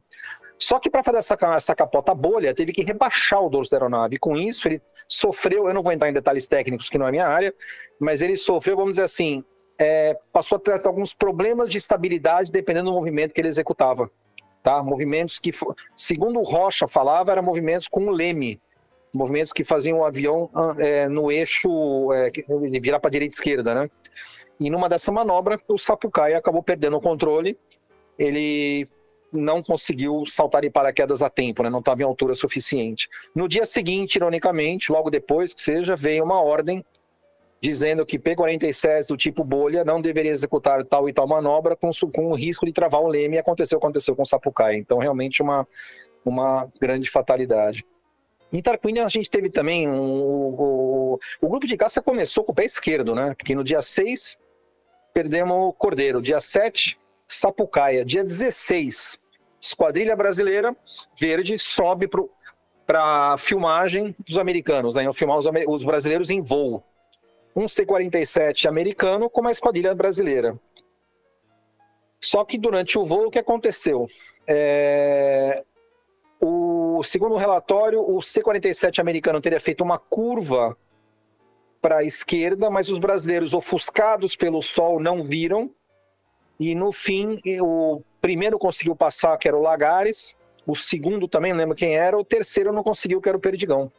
Bateu a asa no C-47 e os dois vieram para o chão. Dentro do C-47 tinham dois brasileiros, dois pilotos brasileiros, o Hitmeister e o Valdir, Valdir Paulino Pequeno de Melo. Hitmeister foi destacado por Nero, né? Para ele falar muito bem inglês, para ele coordenar o negócio com os americanos. E o Valdir foi para tirar foto. Infelizmente, os dois, os dois faleceram, né? Então, os americanos devem ter olhado e ficado, cara, o que, que esses caras estão fazendo aqui, né? Que mal chegaram, já tá dando essa, essa série de, de zicas, né? Mas no fim, os brasileiros, ao pouco, ao pouco eles foram pegando ritmo, então aí é o seguinte, é, o grupo de caça ele passou a operar efetivamente como, como uma unidade autônoma, né, ou seja, sem estar integrado em esquadrilha dos americanos, a partir de 11 de novembro. A partir dali, pilotos brasileiros, oficiais brasileiros, mecânicos brasileiros, tudo é, sem nenhuma interferência dos americanos, tá? De Tarquínia para o front, eram mais ou menos 45 minutos de voo, e aí, com essa alteração da missão de combate aéreo para bombardeio tático, os alvos principais dos brasileiros passaram a ser quais? Estradas de rodagem, estradas de ferro, depósito de combustível, depósito de munição, pontes, obviamente veículos inimigos, né? E edifícios também ocupados por tropas inimigas, né? É, é, a gente tem que lembrar que o P-47 ele efetuava essa missão é, porque, claro, não justificava você mandar um, uma esquadrilha de B-24 para bombardear um prédio onde está uma construção ou um, um pool de veículos pequeno, né? Justo. Uh, o P, como é que funcionava esse ataque do P-47? Ele. Vicente? Oi. Antes de, de, de, você explicar, porque eu acho que vai cair, vai, vai casar muito bem, é, eu, eu queria só dar uma explicada ao pessoal qual que era e como é que era esse campo de batalha que o grupo estava inserido, né? Que cenário era esse? Do norte da Itália, né? Porque como você falou, eles foram treinados para fazer dominância aérea, eles foram treinados para obter supremacia aérea em cima de uma força aérea inimiga. Eles ah, chegaram sim. na Itália, não existia basicamente. Perdão, perdão, claro, faltou essa é, parte. Né? Eles chegaram na Itália, você não tinha praticamente é. mais presença. Não é que não tinha Luftwaffe, você não tinha a Luftwaffe, você não tinha presença suficiente da Luftwaffe que é. justificasse você o... ter um grupo de caça destacado para isso. A última, o último grupo de caça do Jagdgeschwader 77, ele foi evacuado para a Alemanha em, se eu não me engano, em agosto, em agosto e setembro. As últimas aeronaves foram tiradas de lá, foram de volta para a Alemanha. Sobrou Luftwaffe na Itália? Sobrou. Uma, particularmente um grupo de ataque noturno que usava um mix de Stuka e CR-42, tá? Basicamente era isso. Então eles voavam à noite com aeronaves extremamente obsoletas e os P-47 não foram projetados para voar à noite. Tá? Só isso aí já separa o, o, a missão do grupo de caça brasileiro da presença da Luftwaffe lá. Existiam dois grupos de caça da ANR, Aeronáutica Nacional e Republicana, que usavam caças de primeira linha. Mach C-205, ali no finalzinho ainda pegaram alguma coisa, mas em 45 só BF-109. O primeiro e o segundo grupo foram reequipados com BF-109, Messerschmitt BF-109.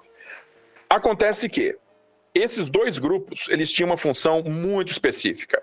Eles tinham que fazer defesa aérea do norte italiano, particularmente das zonas industriais de Turim e Milão, tá? E também das vias de acesso ao Terceiro Reich. Eles tinham uma quantidade de combustível, uma alocação mensal de combustível bastante baixa. Então eles não tinham autorização para decolar pra, por qualquer coisa. Tipo, P-47 está voando, não importa. P-47 não é alvo deles eles vão ficar no chão até que eles recebam ordem de decolar e combater uma esquadrilha, esquadrilha não, um esquadrão, um grupo, uma ala, uma força de bombardeiros estratégicos, quadrimotores.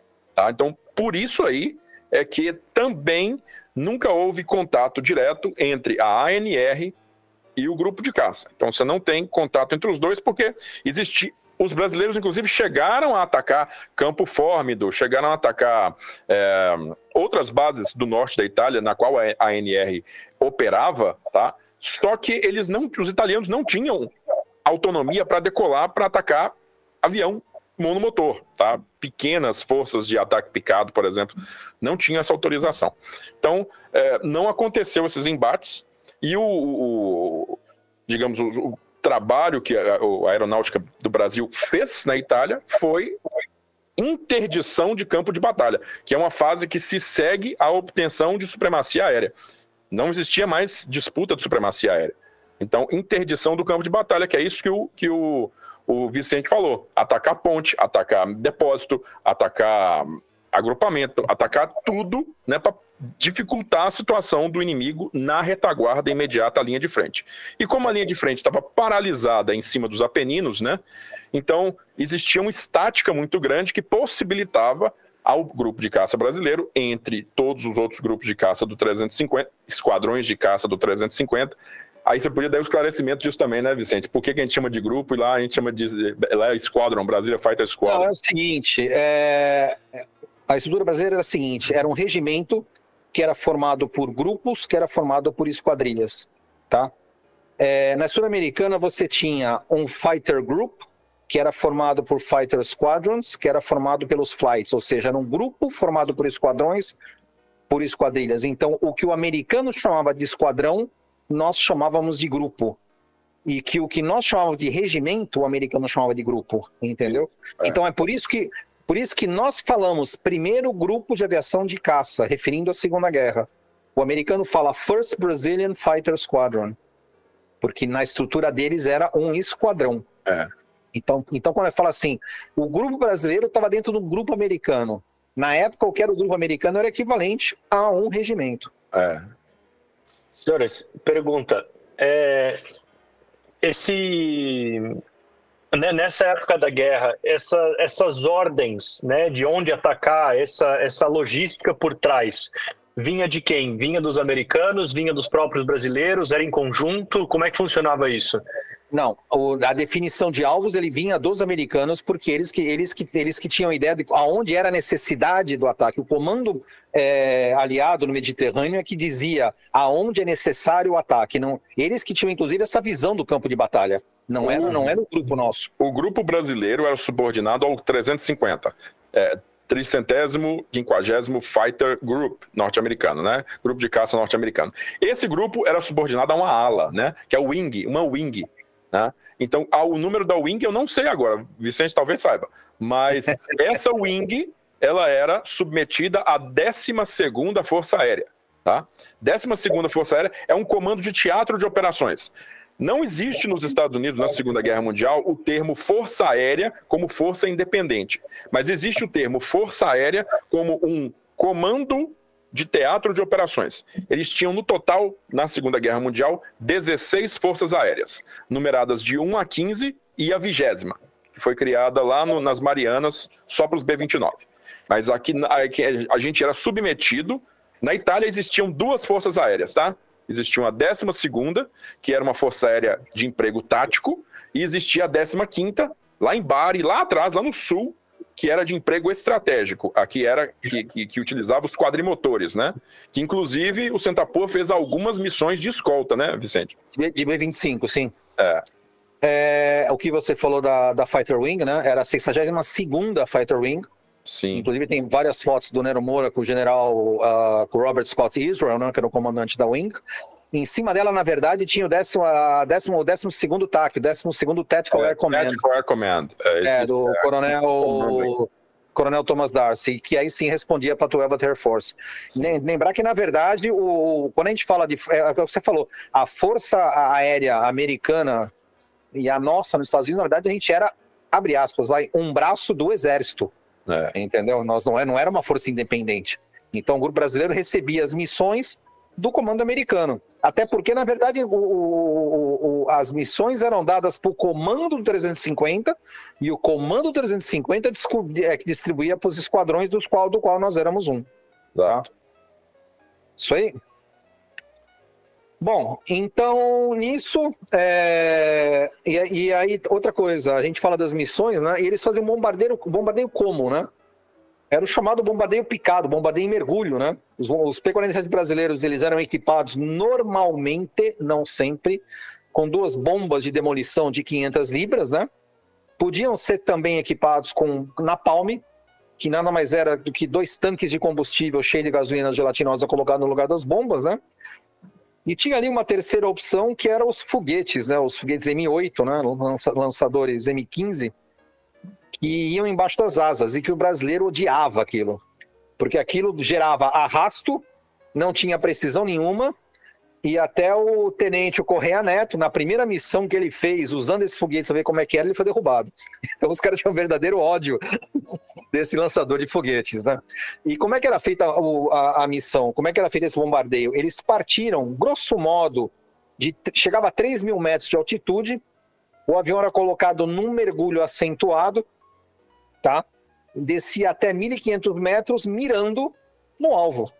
Quando chegava mais ou menos 1.500 metros, ele soltava as bombas e recuperava o avião. E aí tem uma noção até errada do grupo de caça, que é a seguinte, né? Ah, grupo, eu já, eu já, eu já vi, cara, já vi tipo Deus, cara, gente formada em história, hein?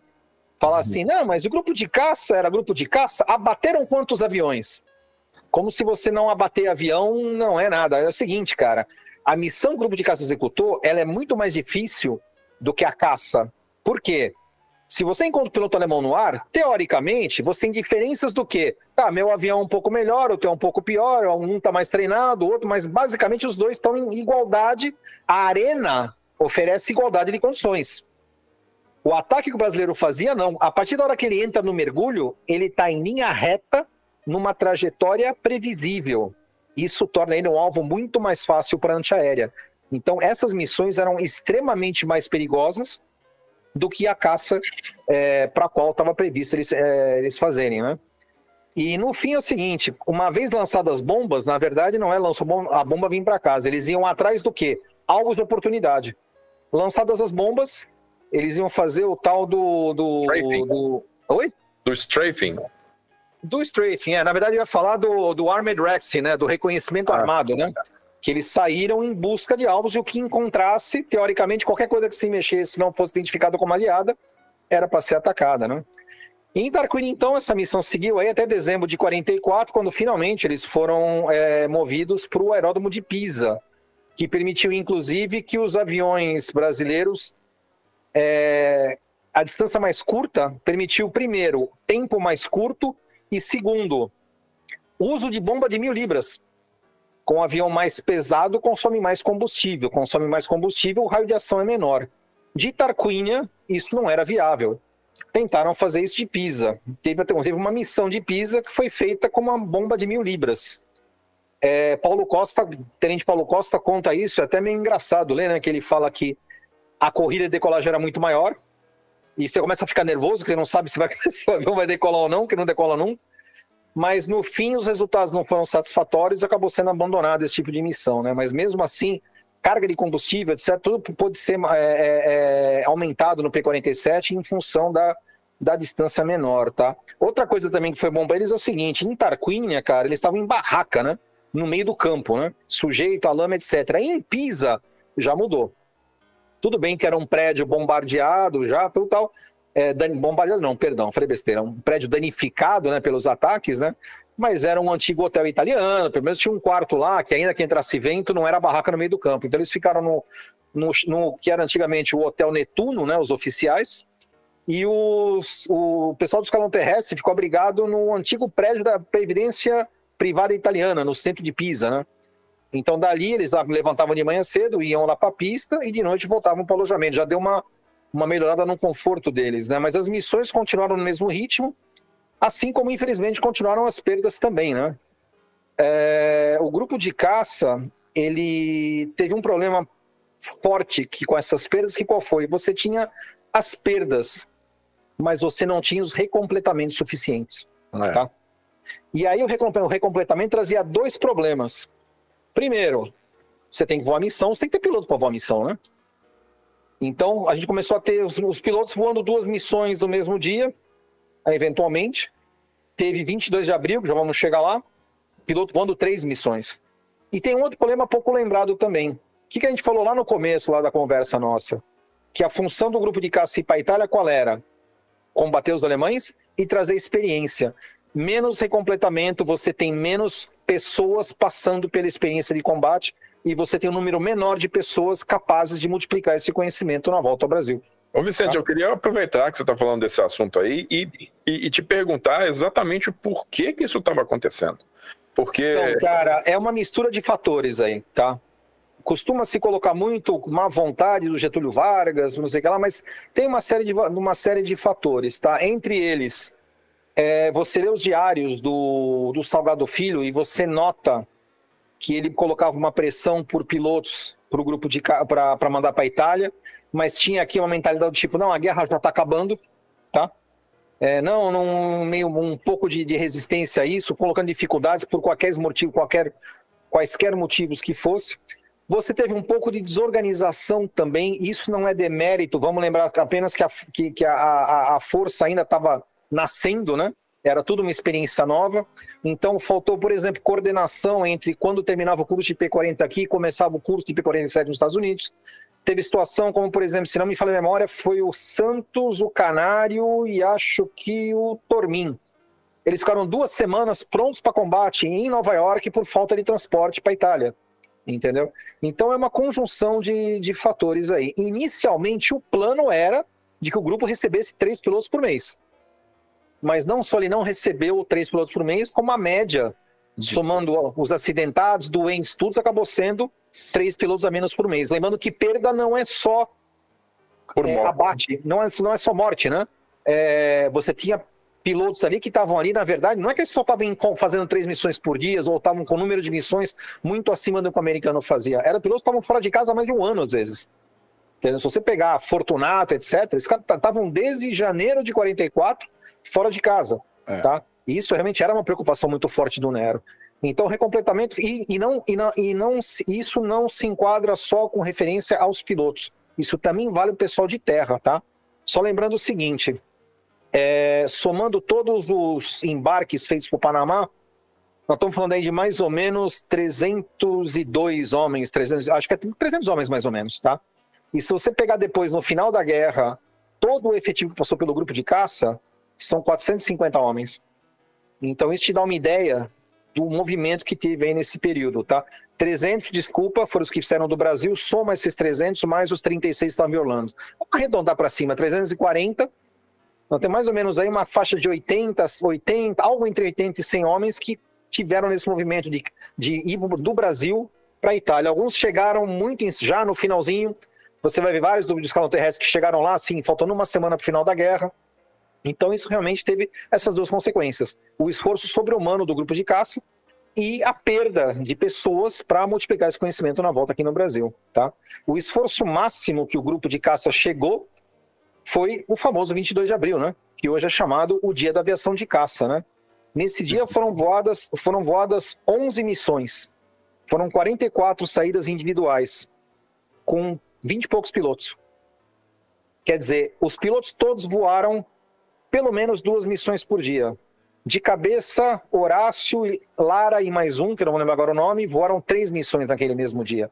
Então você imagina o esforço não só dos pilotos, mas como também dos mecânicos, porque as aeronaves tinham que ir, voltar, ir, voltar e ser rearmadas, tá? Não eram. Você tinha algumas aeronaves a mais na, na pista, mas a velocidade do, do, do, do, do dia, o movimento, fazia com que os, os mecânicos também tivessem um dia sobrecarregado. E aí tem um detalhe que pouca gente lembra, que eu já citei é, já citei numa outra, numa outra live.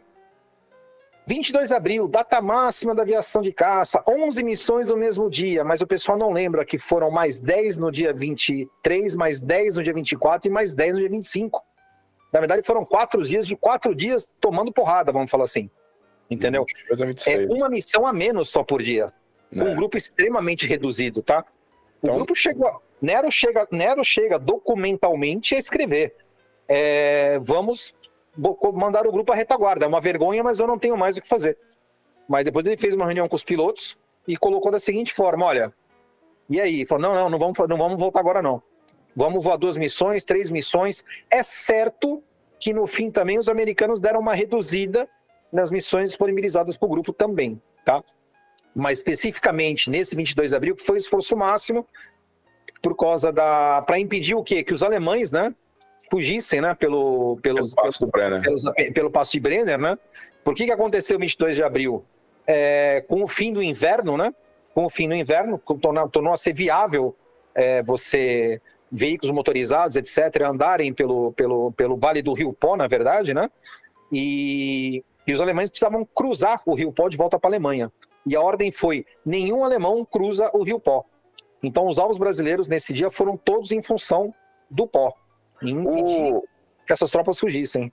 O propósito, o propósito maior do, do alto comando aliado na Europa de manter aberto o fronte na Itália era justamente manter essas, essas tropas alemãs fora da, do fronte principal, que era lá na França. Sim. Ou seja, ocupar esse pessoal, segura eles aí, segura eles aí.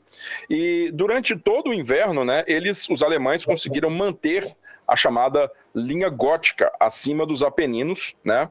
e não, consegui, não, não permitiram que os americanos cruzassem os Apeninos para o norte, desembocassem na face norte dos Apeninos, onde na região central ali desemboca justamente na cidade de Bolonha, né?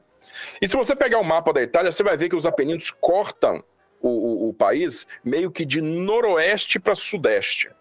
Acima do, dos Apeninos tem uma região plana, uma região completamente plana, que é um vale de um rio, que é um rio muito grande que tem nessa região, chamado de Rio Pó. Então, esse vale, ele só vai acabar no sopé dos Alpes. E os Alpes são a cordilheira de montanhas que separa a Itália né, da Alemanha, a Áustria, na verdade, que era a Alemanha na época, mas é, que separa a, a, a Itália da, da Áustria, da Alemanha, né? Então, era o objetivo maior do, do, do 15º Grupo de Exércitos, né? impedir que esses alemães conseguissem fazer essa travessia do Passo do Brenner e reforçar tanto a frente leste contra a União Soviética com, ou a frente oeste né, contra os aliados no Ocidente. Tá? Então, é, era de, de importância assim, suprema fazer a, um impedimento, fazer a, a, a, interdição, a interdição do campo de batalha no momento em que os alemães estão em completa fuga, em fuga uhum. em alta velocidade mesmo, no Vale do Pó, rumo norte. Então é por isso que o alto comando da, da, da, da 12ª Força Aérea passa por 350, essa quantidade gigantesca de, de missões, e o grupamento do 350 passa para o Sentapua essa quantidade gigantesca de missões. E aí fala para o Nero, né? Inclusive, tem aquela fala, não é, Vicente, do, do comandante do 350 é, para o Nero, fala assim: ó, eu entendo a sua situação e eu não vou te exigir que você participe disso. E o Nero fala: eu não vou decidir isso, vou conversar com os pilotos. E aí ele conversa com os pilotos, o cara fala: não, é, não a gente vai ficar, vai fazer sim, até o final. É exatamente é, é, o que a gente mencionou agora, agora há pouco, foi exatamente isso, entendeu? Então, no fim, e, e, aí, é, e aí no fim é o seguinte: é, 22, foi de cabeça, 23, mais ou menos uns 23 P-47 com 22 pilotos. 44 missões, cara. Teve é. piloto com motivo de saúde, só pode, só pode voar é, uma missão só. Lembrando o seguinte, 22 pilotos, não é que o grupo só tinha 22 pilotos, tá? você tinha 22 pilotos disponíveis para voar as missões, que os pilotos é. podiam estar afastados por motivo de doença, etc, etc. Não é que só tinha os 22, mas resumindo a história, a primeira e missão... Cara... outras missões, né, né, né, não é, Vicente? Tipo o Miranda? Correia, que não era piloto de, de, de... Sim, ele era da seção Ah, não, mas, é, mas o, Miranda, o Miranda é uma história separada do 22 de abril, não foi nisso aí. O Miranda eu já te conta a história. Sim. O Miranda, o Miranda é, é um caso bastante interessante até. É, a primeira missão do 22 de abril, só para terminar, ela, a decolagem foi 8 e meia da manhã. A última foi 15, mais ou menos 3 e meia, 15 para as 4 ou 4 horas. Você coloca entre indo e volta, valor médio de tempo aí das missões, 2 horas. Então a primeira decolagem foi mais ou menos 8 horas, 8 e pouco da manhã. O último pouso foi praticamente 6 horas da tarde já escurecendo. Se você fizer uma coisa que não é correta, porque os aviões não decolavam um a um, né? decolavam em esquadrilhas. Mas supondo que você pegasse todas as missões do dia, todos os aviões e fizer decolar, decolar em intervalos regulares um, seria um avião decolando a cada nove minutos, durante todo o dia. Então, por aí você vê a pauleira que foi, tá? E já, que a gente, uma... já que a gente tá falando em números, só fazer um parênteses aqui. Eu, eu não sei se é claro, né? Eu, eu, tô, eu tô pesquisando e tentando acompanhar aqui o conteúdo pela, pela Wikipedia, né? Mas hum. tem uma, uma tabela aqui que me chamou a atenção, eu, eu gosto dessas estatísticas, números, né? Normalmente ele, a gente é, se surpreende com isso, né?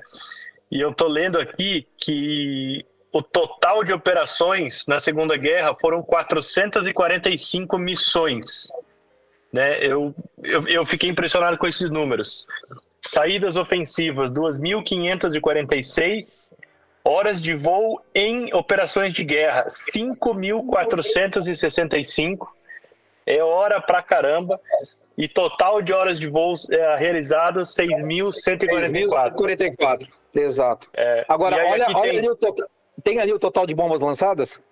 Tem, total de bombas lançadas, 4.442. As, as de demolição, tem mais 166 das incendiárias, entendeu? Isso, incendiárias 166, bombas de fragmentação, bombas de demolição, Total aproximado de tonelagem de bombas. 1.010 toneladas de bombas. Exato. O que eu acho mais legal é, o, é a porcentagem de depósitos de munição destruídos durante a ofensiva.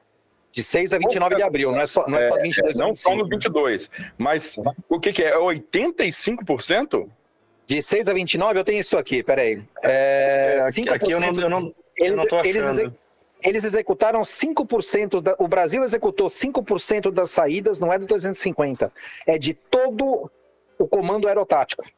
De todo o comando aerotático. A 12 Força Aérea inteira. É, eles sa... Então, os brasileiros destruíram 15% dos veículos, 28% das pontes, 36% do, dos depósitos de combustíveis e 85% dos depósitos de munição. 85%, cara. Com 5% não por, de missões voadas. Não por acaso, a consequência desse 22 de abril, ainda que tenha demorado aí várias décadas, né? É que o Grupo Brasileiro é uma das únicas duas ou três unidades não americanas condecoradas com a Presidential Unit Citation. É, tá? Presidential Unit é, Citation é uma condecoração ela, ela, presidencial. Eu tenho uma cópia é, não está aqui comigo agora, eu tenho uma cópia do documento original da recomendação feita pelo coronel Ariel Nielsen, né, que era o comandante do 350. Ele detalha tudo os feitos do 350, do, do grupo de caça, reforça a falta de pilotos, ele compara, ele faz diversos comparativos é, dos os americanos com os brasileiros. Quantos aviões eles tinham, quantos aviões brasileiros tinham, o resultado de um, o resultado de outro, quantos pilotos. E interessante, inclusive, é o seguinte, né? É, o, o, a razão piloto é, aeronave ela, ela é assim, maior que um para os americanos. Eles tinham mais pilotos do que os aviões. O brasileiro não, tinha mais avião do que piloto. No final da guerra, quer dizer, né, nessa fase tinha mais é, avião do que piloto. Tá? Então ele manda essa recomendação, essa recomendação acabou sendo perdida de alguma forma, tipo, por algum motivo, talvez final da guerra, aquela coisa, né? Volta, tá mais preocupado com volta para casa do que outra coisa. Até que 40 anos depois, 1984, se não me fala a memória, a, o V0, até onde eu sei, foi do Major Byers, que morava aqui no Brasil, e ele lembrou disso daqui e falou: Cara, mas apesar de tudo que os brasileiros fizeram, o governo americano nunca deu um reconhecimento oficial aos brasileiros pelos feitos. E aí ele foi lá e comentou, mandou uma carta para o irmão dele nos Estados Unidos, que foi cutucar um oficial americano lá numa base na Flórida, e a coisa começou aí. E ele falava assim: olha, 1985 são 40 anos do fim da guerra. Seria a melhor ocasião possível para corrigir esse erro histórico, tá? Não deu tempo. É, claro, tem uma burocracia aí no meio, né? Então a medalha, foi, essa condecoração para o grupo foi entregue na base aérea de Santa Cruz no 22 de abril de 1986, tá? É, o, o Byers e também aí uma participação grandíssima da, do lendário coronel Silvio Potengi, que na época era comandante interino da base aérea de Santa Cruz, participou bastante ativamente, né? para que essa, essa homenagem acontecesse. Hoje os pilotos do grupo de caça podem usar essa condecoração, tá? Só curiosidade. Se você pegar um piloto do grupo de caça hoje, ele tem essa, ele pode usar essa, essa condecoração no uniforme, porque ela não é individual, ela é do grupo. Enquanto o cara tá no grupo de caça, ele pode usar o bannerzinho lá, como é que chama aquilo? Deu um branco barreta, agora, Júlio? A barreta. A barreta, a barreta, exato. Ele pode usar a barreta da Presidential Unit Citation. Tá? Uma barreta azulzinha, assim, ó. Ela, a faixa é azul, exato. né? E, e a moldura dela é dourada. Não por acaso. Como, como o Vicente falou, foram só outras duas unidades aéreas não americanas que foram comendadas na Segunda Guerra Mundial. É. Dois esquadrões australianos. Exato. E não por acaso, 22 de abril hoje é o, é o dia máximo né, da, da aviação de caça, comemorado como o dia da aviação de caça. Todo ano, 22 de abril, cerimônia na Baseada de Santa Cruz. E uma coisa que a gente, xeretando, acabou descobrindo, né? Tem um P-47 preservado na Baseada de Santa Cruz. É, quando tem 22 de abril, é feita uma cerimoniazinha primeiro em volta do, C40, do, do P-47, honrando. Cerimoniazinha? Não, perdão, uma cerimônia em volta do P-47, honrando os heróis da Segunda Guerra, né? E aí, um dia, xereta aqui, xereta ali, ele está pintado como o avião do Lima Mendes, né? Em homenagem ao tenente, ao tenente Lima Mendes, que morreu em 46 num acidente da baseira de Santa Cruz, né? Era veterano do grupo de caça. Aí eu fui xeretar o número de série original dele é, 42 267 65. Era o avião do Keller, o A5 do Keller. Ah, legal. Aí um dia apareceu aqui, cortesia da, do nome que eu tenho que citar antes que eu me esqueça, da Regina Maria Moura, filha do veterano Danilo Moura, que foi ela que botou uma, pesquisa, uma pesquisadora no, no Musal, cara, do bolso dela, escaneou trocentos mil documentos do grupo, cara. Compartilhar isso tudo foi um gesto fantástico dela e abriu assim, abriu, cara, milhares de luzes sobre a história do grupo, né? E ali tinha o relatório 22 de abril. Quando eu olho, missão número 382 do grupo, a última do dia, decolaram quatro aviões, numa passagem, Keller, que era o líder do elemento, seguido pelo Coelho, os dois foram atingidos pela antiaérea. Coelho, infelizmente, teve que saltar do avião, aquela história que ele no paraquedas, um camisa negra italiano tentou atirar nele no paraquedas, foi impedido por um alemão, né? Mas aí com o furo, o paraquedas ganhou velocidade, ele caiu num telhado, quebrou os dois tornozelos, aí foi parar no hospital alemão. E no fim, ele que acabou impedindo que, o, quando os alemães fugiram e deixaram os feridos no hospital, ele que acabou impedindo que os partidianos matassem os alemães que estavam no hospital, né? O outro avião do, do líder de elemento, que avião que era? O 267-65 do Keller que é o que está em Santa Cruz. Então, aquele avião, aquele avião de Santa Cruz não é só representa um grupo de caça, aquele avião é um verdadeiro veterano do 25 de abril e um dos três aviões que foi efetivamente danificado em, em, em um, teve danos mais sérios pela, pela antiaérea alemã. Até, eu, tem horas que me dói um pouco o coração de olhar ele assim a céu aberto, né? Porque se É. tem uma peça histórica importante é aquela, né? Felizmente Ele também. deveria descer dali e ser completamente restaurado. No mínimo, para exposição Sim. estática. Vamos, vamos é, ser justos, porque é o seguinte: o pessoal de Santa Cruz cuida muito bem daquela aeronave, né? Ele não tá só espetado lá e largado, que nem era comum em praça pública, né? Espeta o avião e deixa lá, né? Pode falar. Vicente, é, quantos gigas mesmo de dados você recebeu? Mais ou menos veio uns 300 GB, mais ou menos. 300 GB. Agora eu vou fazer uma perguntinha para você. Quanto que a gente cobriu desses 300 gigas aqui hoje? Não nem nada, cara. Nada. Só de. Cara, se eu pegar só os relatórios de saúde e fomos falar do departamento de saúde, a gente vai achar coisas lá. E é, e é legal assim, como é que você acha coisas aonde você menos espera, tá? Por exemplo, o pai da Regina, o Danilo. O Danilo Moura é aquele cara, não sei se conhece a história, né? Que ele, ele foi abatido, saltou de paraquedas e fez tudo o contrário do que falavam que era para fazer. Ele usou, o pessoal fala que ele foi louco, não, ele foi genial. Ele deixou de lado o manual e usou o bom senso, usou a, a- a inteligência dele. Ao invés de se esconder durante o dia, andar durante a noite, não, ele veio 300 e tantos quilômetros andando a pé de dia, disfarçado de mendigo, de volta para Pisa. Cruzou com tropa alemã, pediu cigarro, porém barbearia italiana, fez o Mandou diabo. um cara. high Hitler pra galera lá. É, mandou um raio pro soldado alemão. Eu vou contar assim, tô, contando- vou contar por cima que isso sozinho é uma live inteira, cara. Entendeu? E no fim, só ele, ele consegue voltar para Pisa, cara. Só que ele nunca mais voou na guerra, por quê? Porque a, a- doutrina qual era? Piloto abatido que consiga fugir, não volta a voar, para que se for abatido novamente, não revele o caminho que fez. E não comprometa quem o ajudou, entendeu? Então, ele, além de ser piloto, ele era chefe da seção de transportes, né?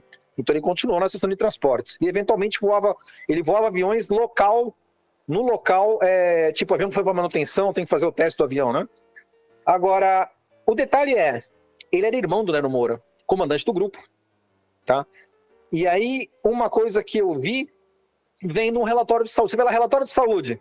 Fulano, é, amidalite. Fulano, é nasofaringite.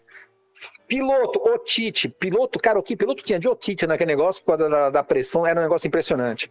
E aí um dia você vê lá, Nero Moura, internado, gastrite aguda, ficou afastado, não sei lá, não lembro quantos dias foi lá. Que dia que ele foi afastado? Acho que 6 de fevereiro, se não me engano, vou ter que lembrar agora de cabeça que eu não lembro aqui. Eu acho que é isso mesmo. No mesmo dia que o irmão dele foi abatido. Aí você começa a achar coisinhas do lado humano da história, né? O cara podia ser o comandante capaz, podia ser o que for. A hora que derrubou o avião do o irmão dele, cara, o corpo Montou o homem. não desmontou o homem, entendeu? Então, é, é, é legal você que nesses relatórios você acha, inclusive, requisições do pessoal de terra, você acha muita coisa da parte humana da história que é esquecida. A gente se prende muito, como a gente acabou, como é muito curto, a gente acabou se prendendo muito a datas, estatísticas, etc. Mas se você para para contar a história detalhada, cara, a história humana é muito, é muito mais legal. Eu costumo dizer o seguinte, que o que eu mais gostei de ter me enfiado nessa história do Sempapua, uma das coisas que eu mais, mais prazerosas e recompensadoras, é que a primeira vez que eu procurei um veterano, eu fui atrás de uma lição de história. E no fim que eu ganhei foi uma senhora lição de vida. Entendeu? Isso ninguém me tira, cara. É. Isso foi um negócio assim Bem, né? fantástico, cara. Foi um negócio muito, muito bacana. Agora, E aí depois. Oi, É, é, enquanto, enquanto você está aí ainda detalhando a história toda, cara, eu queria que você falasse um pouco sobre um episódio que eu acho muito pouca referência dele, que aconteceu no dia 22 de abril, que foi o primeiro dia que o Meira comandou uma esquadrilha, né? Hum. É, que foi a, a, a- a tal missão que ele encontrou o grupamento blindado atravessando um rio no aberto. Não, não foi o Meira, foi o Horácio. Foi o Horácio? Não foi Peraí, ah, não, desculpa, peraí, peraí, peraí. Não, desculpa, desculpa, desculpa. Eu, não, erro meu, erro meu. Você está falando de um esquadrão blindado cruzando o rio, alemão.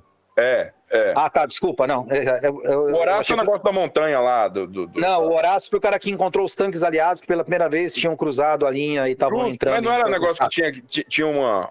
tinha uma, uma perfuração na montanha e os caras estavam tirando da, dessa perfuração para. Eu, eu não me lembro. Mas enfim, a, a, a história do Meira atravessando o rio lá, os, os Panzers. É, o do Meira eu também tenho muito pouco referência dela, mas tem coisas que eu lembro de conversa com o Meira que talvez se enquadrem nesse, que eu acho que talvez tenham sido desse dia. É, o Meira liderou uma esquadrilha no 22 de abril, não sei se é essa, eu tenho aqui, estou consultando porque eu não lembro de cabeça mesmo. Missão 381. Foi a decolagem da décima esquadrilha, Meira, Tormin, Keller e Coelho. Destruíram um tanque leve, um carro comando, incendiou uma casa, é, e outros veículos de, é, de, de, de, transporte. Eu lembro do Meira me contando uma coisa, cara, que uma vez eu fui no 22 de abril, eu fui em Minto, foi num 6 de outubro, num picadinho. Picadinho acabou volta das três da tarde, né? Só que quando eu olho, cara, ficou. Sobrou só eu, Brigadeiro Meira, um piloto da Armedeler, lembra até o nome dele, Didier Paquet, não lembro o posto dele, então não sei, não sei se representava alguma empresa, alguma da SO da vida, e mais alguém que acho que era do ITA ou alguma coisa assim. E o Meira começou a contar, cara, milhares de histórias, e eu vou chorar até o último dos meus dias não ter tido um gravador naquele dia, cara, entendeu? Mas eu lembro claramente o seguinte, a gente conversando da guerra, como é que era a guerra, não sei o quê, como é que era ela vista, entendida e mostrada, e eu fiz assim... Como é que é quando você vê um filme de guerra, Brigadeiro? Como é que o senhor vê aquilo, tipo, isso é uma coisa, tipo, não deixou muito leve, algo que é muito mais triste e tal. Algo nessa linha, né? E ele olhou pra minha cara, eu lembro direitinho, fez assim, Vasquez, que filme não tem cheiro. Eu nunca esqueço essa frase. Filme não tem cheiro. Filme não tem cheiro de carbonização de material, de carbonização até de pessoas, de coisa daquilo que a gente imagina. E ele começou a contar de algumas experiências que ele teve. Ele contou um dia, que talvez seja desse dia do Rio, que estava atravessando um curso d'água, alguma coisa, uma série de transportes alemães puxados a tração animal. E ele foi atacar aquilo lá. E eu lembro que ele contou até o seguinte, que enquanto ele metralhava, o termo exato que ele usou é eu pedalava, no, eu pedalava nos pedais. Porque você pedalando direita e esquerda, você faz o avião movimentar para direita e esquerda, você abre o leque das metralhadoras, né? Entendeu? Uhum. E com isso você consegue acertar uma área maior. Isso, eu desconhecia isso. O avião faz esse movimento, ele estando na horizontal, né? Você abre o leque das metralhadoras. E ele falou assim: aquilo foi uma carnificina. E ele falou que na volta que ele deu depois, para passar por cima de novo, quando ele viu lá embaixo aquilo tudo estraçalhado, ele falou, ele começou a contar o como ele se sentiu mal naquele dia. O quanto aquilo fez mal a ele, tipo, de ver aquilo e pensar, cara, fui eu que fiz aquilo. Entendeu? Você tem um piloto, não lembro se foi o Armando. Não, foi o Eustorgio, tenho quase certeza, quase certeza que foi Álvaro Eustorgio. Ele fez uma missão com bomba de napalm. Ele soltou a bomba incendiária numa, numa posição alemã e o mecânico dele relata no, no diário dele, fala assim, que quando ele desceu ele tava com uma cara assim que você via que tava algo muito errado, calado, e disse que ele, ele perguntou o que aconteceu.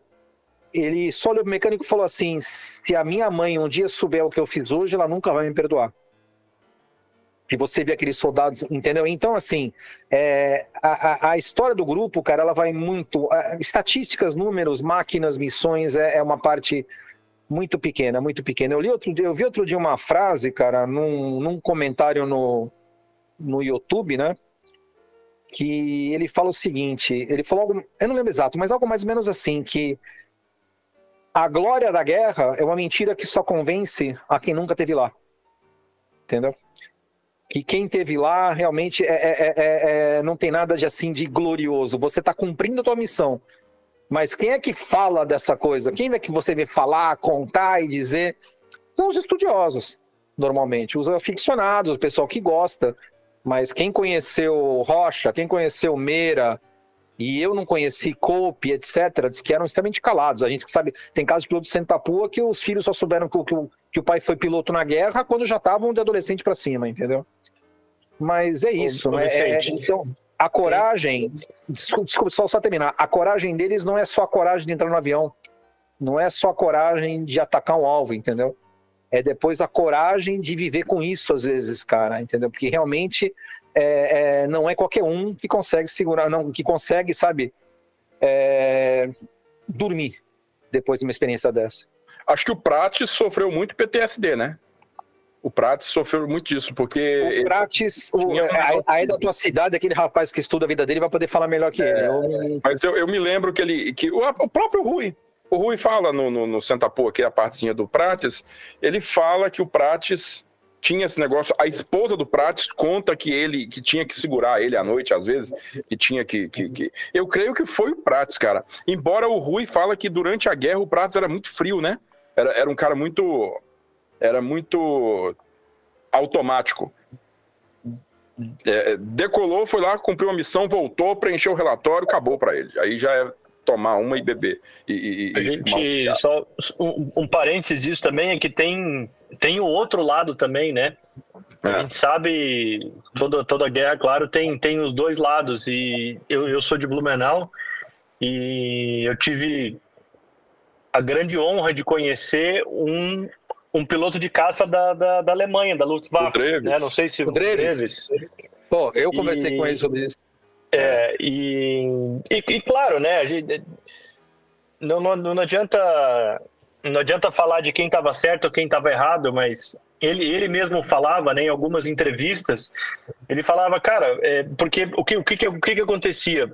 As pessoas que entrevistavam ele, é, tinham, tem essa mentalidade é, e queriam forçar ele, já nessa idade, né, que que eu acho um absurdo, que a Alemanha estava errada, que eles estavam, né, e, e, tudo bem se estava ou se não estava.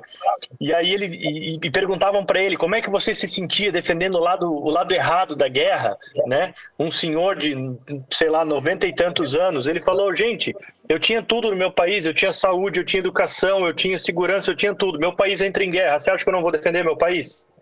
Né? Sim. Se, se, tá, se tá certo ou se tá errado, não cabe, né? Não, não, não, não cabia ele naquela época decidir. E, e eu acho que uma, uma, uma, uma, talvez própria defesa dele, né? Ele, ele falava que ele atirava em máquinas, né? E não em pessoas, né? Claro. Então eu, eu, eu acho que isso deve ser para quem viveu, para quem passou por isso, deve ser muito muito difícil aceitar não, isso, e, né? E outra, né? Não esquecer que a função do Dreves era atacar bombardeiros inimigos que estavam atacando o país dele. Não o só o dele. país dele, como as cidades, né? A Porque aí tem, você tem que destacar que a estratégia do Arthur Harris no comando de bombardeio da RAF era Opa. bombardeio de área, era, era atacar cidade, porque não, não, não. tinha instrumento de precisão para atingir aí, algo aí, aí eu te falo, Arthur Bombas, Bomber Harris e Curtis LeMay, população civil são alvos legítimos porque eles também sendo atingidos podem pressionar para o final da guerra. Isso é, é o, o, alvo era a população civil. Não é. por acaso o Arthur, Arthur, Harris era conhecido como Arthur, Arthur Bomber Harris, né? Bomber Harris. Entendeu? Que é o cara que tem a, a, a estátua mais constantemente é, danificada, né? É, é vandalizada na Inglaterra. Constantemente o, o, o monumento do Harris é vandalizado lá por conta né, dessa.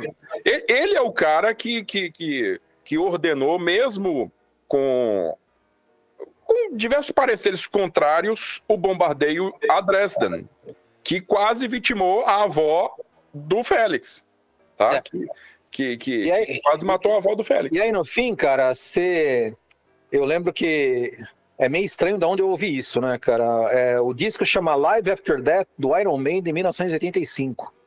No vídeo, olha lá, o, nosso amigo lá já sorriu lá.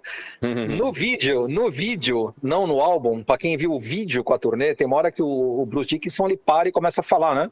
Acho que um pouco antes da Isis High. Isso não tem no disco. E ele fala uma coisa que é verdade, ele fala assim: a guerra é feita por políticos, mas ela é lutada por pessoas comuns. Quem luta a guerra não é o político, é o cara que deixa de ser. Muitas vezes você tem um militar que é militar de, carreira, mas muitas vezes você tem o cara que deixa de ser fazendeiro, deixa de ser sapateiro, deixa de ser não sei o que lá, e vai lá lutar por um negócio que, cara, não foi eu que queria essa confusão. Enquanto que o, o bonitão que causou o negócio tá lá atrás, né? Ou, como, ou que nem aquela música do Pink Floyd, né?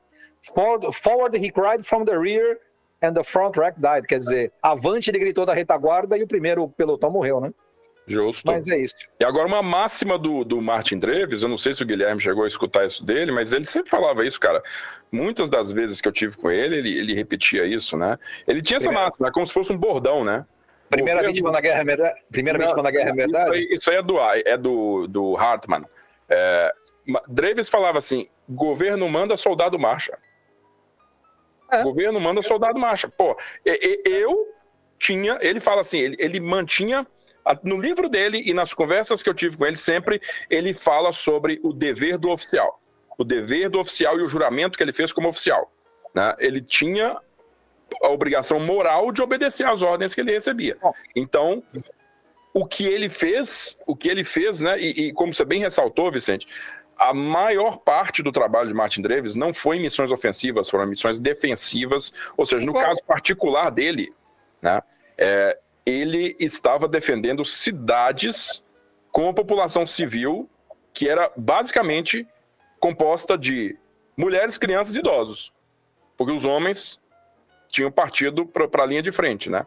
E tem um vídeo, cara, tem um vídeo, tem uma entrevista rapidinha da, da, da TV alemã, do encontro dos, dos veteranos alemães, do- da organização dos ganhadores da Cruz do Cavaleiro, de 93, na cidade de Celle, que foi um, um último encontro que teve um, um, um- um confronto grande com um grupo de, de, de pessoas fazendo protesto, né? E a polícia teve que ser chamada para fazer um cordão de isolamento. E aí a galera com aquela, aquele bando de, de, de, de, de cartaz, né? É, segurando assim, seus assassinos, não sei o que e tal. E aí, Porter tá na porta da, do salão que, que, eles, que eles entrariam lá pro encontro deles. E aí aparece Martin Dreves. Eu até estranhei assim a princípio, porque ele estava muito mais novo do que quando eu conheci ele, né? Então, o cara tava com o cabelo assim, ainda meio douradinho do lado, assim, não, não 100% branco, e com óculos escuros grandes também, escondendo boa parte da face. Mas é, a, a moça pergunta alguma coisa pra ele, não me lembro a pergunta. Tipo, o que, que você acha disso tudo? E ele fala assim, ele só responde rapidinho, assim que ele tava entrando. Ele vira pra câmera e fala assim. É, é, é, eu derrubei 50 quadrimotores, que as vitórias dele, 52, foram 50 quadrimotores, um Spitfire e um Gloucester Gladiator. É, eu derrubei 50 quadrimotores com bombas. Aí ele aponta pro povo assim, ó. Se eles estão vivos, é por conta minha. E o assassino sou eu. Pois é. Né? E, e, e, e o outro testemunho, né? Assim, por que assim, cara, é, as coisas, a gente que, que tá tão, tão fora do eixo, assim, protagonismo da história, assim, lá da Europa, enfim, é, é, às vezes fica de, fica de fora, fica difícil de fazer um julgamento. Mas você lembra, Vicente, daquele caso do, do Lancaster canadense que foi encontrado em 97, que foi o Dreves que, que tinha batido? E teve familiar dos caras mortos, que teve um que veio aqui no Brasil no aniversário dele, e teve outro que não quis dar mão pra ele. É, o, o, o- eu conheci o cara, Jay Hammond. Ele veio no aniversário de 90 anos do Draves, foi 2008. Eu tive lá em São Paulo na festa. é, e eles encontraram esse Lancaster nos anos, acho que 97, encontraram esse Lancaster. Os caras cruzaram os dados ali e descobriram que foi o Dreves que abateu. Foi a noite mais bem sucedida dele, que foi em maio de 44, ele derrubou cinco Lancasters numa única noite. E aí, esse foi um dos últimos Lancasters. Eu sei que os caras descobriram as ferragens com dois corpos. Que eram os dois corpos, né, dos dois, ah, dos dois tripulantes que faltavam registro. Eles ainda eram eh, missing in action lá, né? É, desaparecido em ação. E aí, o que, que o governo canadense fez? Transportou os corpos para o Canadá para fazer o enterro, né? Lá no, no Canadá, oficial e tal. A família descobriu através de pesquisadores lá na Europa que o piloto que tinha batido era Martin Dreves, que Martin Dreves morava no Brasil e morava em Blumenau. O que, que os caras fizeram? Bateram o telefone para Martin Dreves. Alô, quem é? A Martin Dreves e tal. É, nós estamos falando aqui, família de, sim, fulano de tal, Canadá. Então, eu queria, nós encontramos corpos do meu tio, corpo de não sei quem, e a gente vai fazer o enterro oficial tal dia e seria muito importante se o senhor estivesse aqui. Ele falou, então eu vou. Aí foi, disse que chegou lá, ficou atrás, né, da multidão lá, e aí alguém percebeu, olha lá, o cara lá, lá, lá, ele lá. Aí ele ficou assim, puta, agora o que, que vai acontecer? Aí chegou lá um, um- um- um descendente do, do- do piloto lá, que tinha sido morto, e cumprimentou ele. Né? Aí ele cumprimentou o cara e o cara falou o seguinte: ó, o senhor fica tranquilo, tá? A gente queria que o senhor presente aqui, porque é importante para nós, mas o senhor estava fazendo seu trabalho e meu tio estava fazendo o trabalho dele. Tá? Então, ninguém aqui tem, tem o menor rancor contra isso aí, não. O que foi feito, foi feito. né? O que se passou, passou. E agora a, a, o importante é, é, selar esse episódio aqui na memória de todo mundo. Então, o, o, o Dreves foi bem recebido lá, inclusive, né, ficou amigo desse cara que era sobrinho do piloto, né, que tinha ficado nas ferragens. E esse cara é, foi permaneceu essa amizade com ele durante muito tempo e acabou é, vindo para o Brasil para a festa de 50 anos. Tem uma reportagem do Bonalume, se eu não me engano, Vicente. Tem uma reportagem do Bonalume na Folha de São Paulo sobre esse aniversário. Acho que você consegue achar ainda no arquivo da Folha. É, devo achar. É. E, gente, para a gente trazer aqui para o nosso pouso, é. Essa, essa história aí me deixou arrepiado. Ainda bem que não vai o vídeo pro ar, que eu fiquei com o olho aqui do tamanho de uma roda de um Fusca. Uhum. Arrepiado ouvindo essa história do Draves. Tem alguma outra história curiosa que não é tão comum da atuação do, do grupo de caça durante. Muito. Vamos lá. Uma. Vamos lá. É... Deixa eu pegar aqui, o, voltar o carretel aqui, que o Júlio perguntou para mim do Miranda Correia, né? É fazendo Tem o um carrinho né? vermelho do Miranda Correia, não é isso? Também, mas assim, é... tem uma coisa, o pessoal fala assim, ah, o Miranda Correia fez missão, o Gibson fez missão, porque era falta de pilotos. Não necessariamente, viu?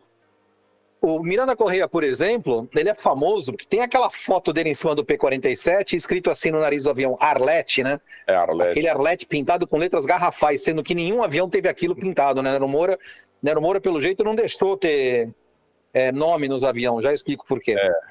E o, o Miranda é o seguinte: o Miranda era piloto, Miranda era para ter sido da Esquadrilha Azul, tá?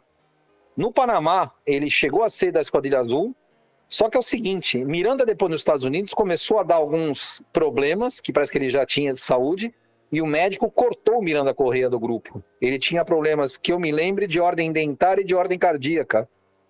Isso impedia que ele voasse no avião. Então, daí que ele foi transferido para ser o oficial de inteligência do grupo, que originalmente, inclusive, era o Lafayette. Só que o Lafayette tinha um problema muito sério, porque ele era oficial de inteligência do grupo, mas o inglês dele era pobre. então, isso causava problemas. Então, mataram dois coelhos com uma só. Pegaram o Lafayette, que era um grande, um grande piloto, mas não fez FISC, e jogaram ele lá no, como líder de, de esquadrilha. Foi muito bom, ele foi um dos grandes líderes de esquadrilha do grupo de caça. E colocaram o Miranda no lugar dele. Só que chegou na Itália, o Miranda ficou, pô, eu sou piloto, não vou voar, cara. E a minha moral, onde é que fica, né? E o Nero relata isso em relatório, o Nero escreve isso em relatório. Que Miranda aporrinhou ele falando para fazer missão, para fazer algumas missões, e o Nero acabou, falou, tá bom, vai. E o Nero deixou ele fazer missão e ele fez oito missões. E conforme previsto, teve problema de saúde, ficou praticamente 30 dias afastado. ele acabou tendo realmente problemas é, devido aos voos, ele ficou afastado, mas ele fez outras missões. Ele fala numa entrevista, tem, tem trechos do documentário do Sentapu que não foram pro, pro filme, né?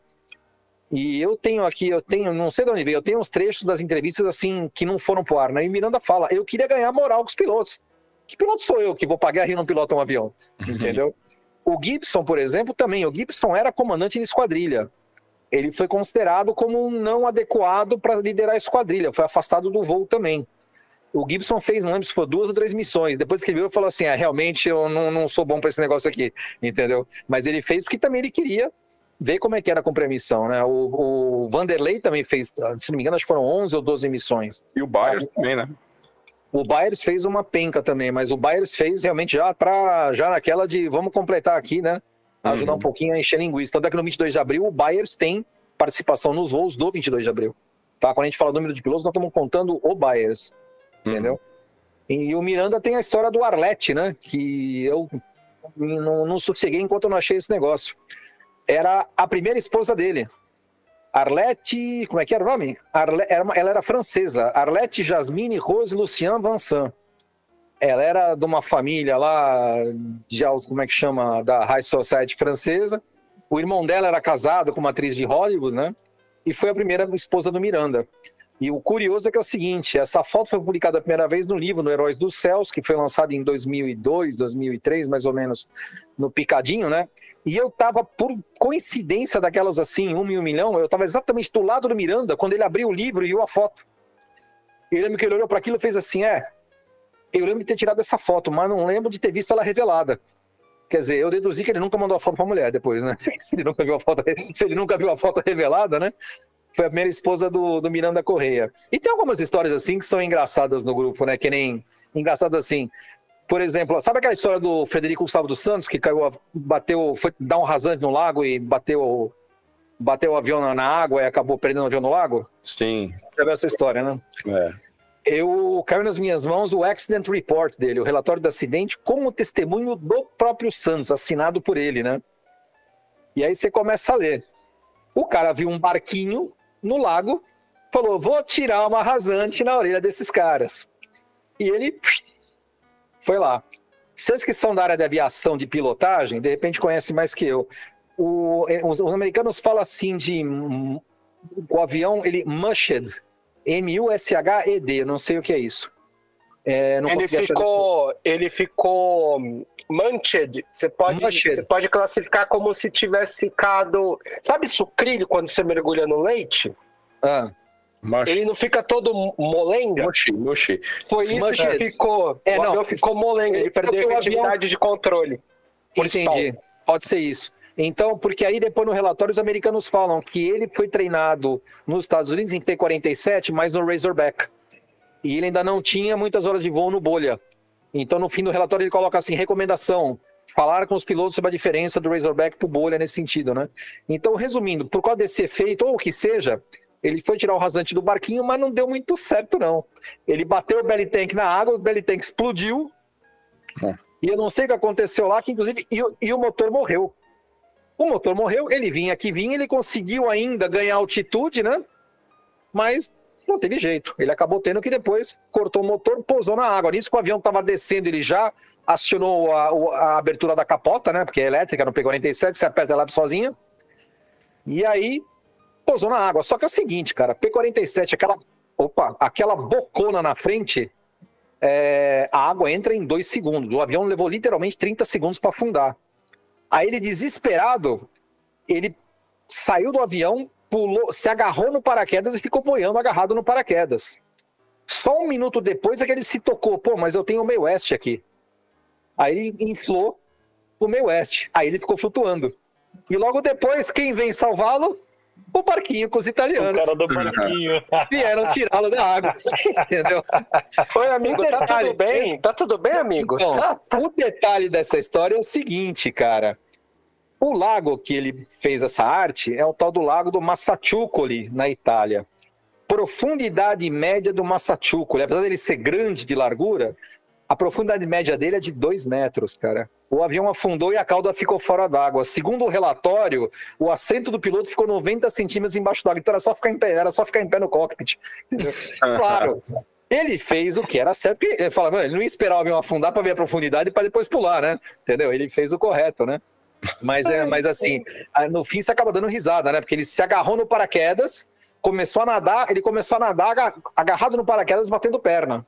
E aí que ele se tocou, não, peraí, eu tô de boia. Aí ele apertou, inflou meio oeste ficou flutuando. Aí que vieram os caras e. Então tem umas, tem umas artes, umas artes dessas aí, né? Cordeiro, por exemplo, tomou. É, o Nero Moura proibiu a acrobacia com os P-47 em cima do campo, para não dar problema, né? Aí o Cordeiro não gostou da história, foi resolveu tirar um rasante na barraca do Nero para desmontar a barraca do comandante.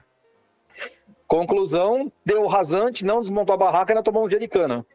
O uhum. Santos também. O Santos também perdeu o avião no lago e tomou. O Santos depois, infelizmente, faleceu em combate, né?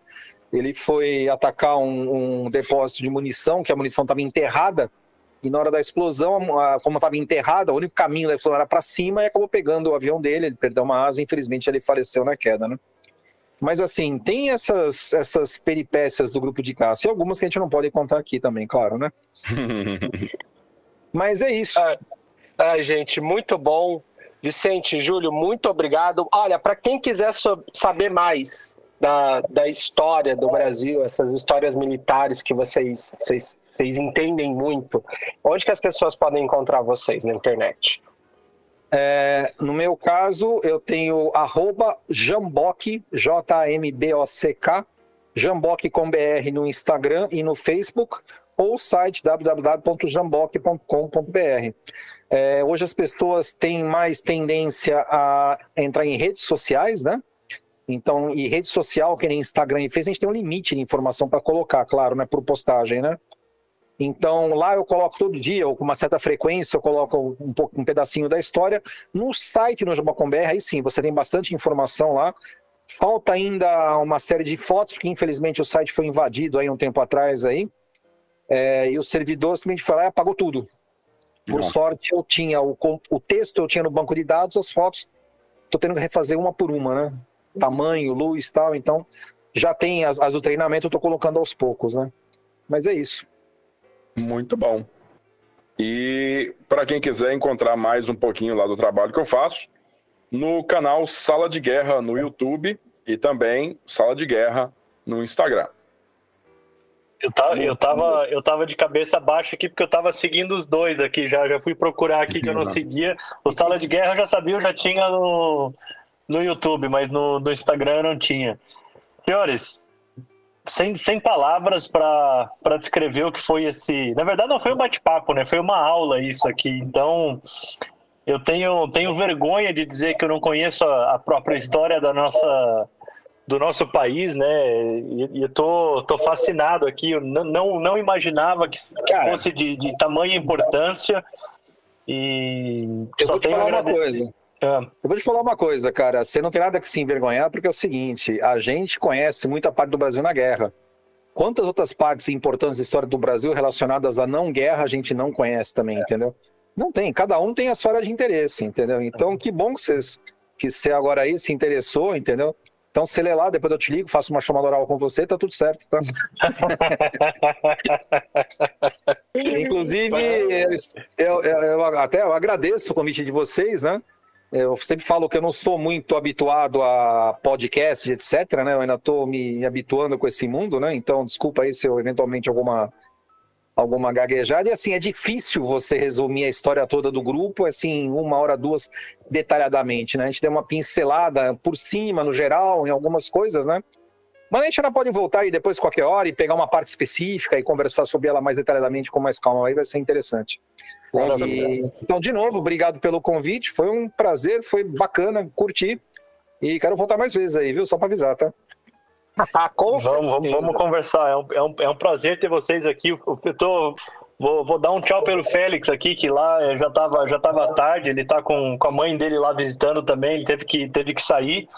Mas agradeceu também a presença de vocês. E Cara, foi um prazer, foi um prazer enorme estar do outro lado aqui, podendo escutar de camarote. As portas estão mais do que abertas. Acho que no nosso briefing aqui a gente já meio que fez uma estratégia né, dos, dos próximos assuntos, então acho que assunto não vai faltar. É só marcar realmente a data e gravar. Eu, eu e o Júlio a gente fala pouco, você viu, né? Você sabe que o Júlio, uma vez, a mulher dele ficou duas semanas sem falar com ele, né? Para não interromper. É, eu tenho, eu tenho aqui, aqui é, o, é, o, lugar apropriado, né? Por isso que a gente faz o podcast, justamente para falar. Maravilha, maravilha. Tá, tá, tá no lugar então, certo. Então, gente, eu, muito obrigado mais uma vez, foi um eu, prazer. Eu obrigado. Posso, eu posso só encerrar com uma coisa? Que eu ia falar, e a gente acabou esquecendo. Que a gente fala muito assim, né? Dos heróis do grupo de caça, né? E eles mesmos nunca se consideraram como heróis.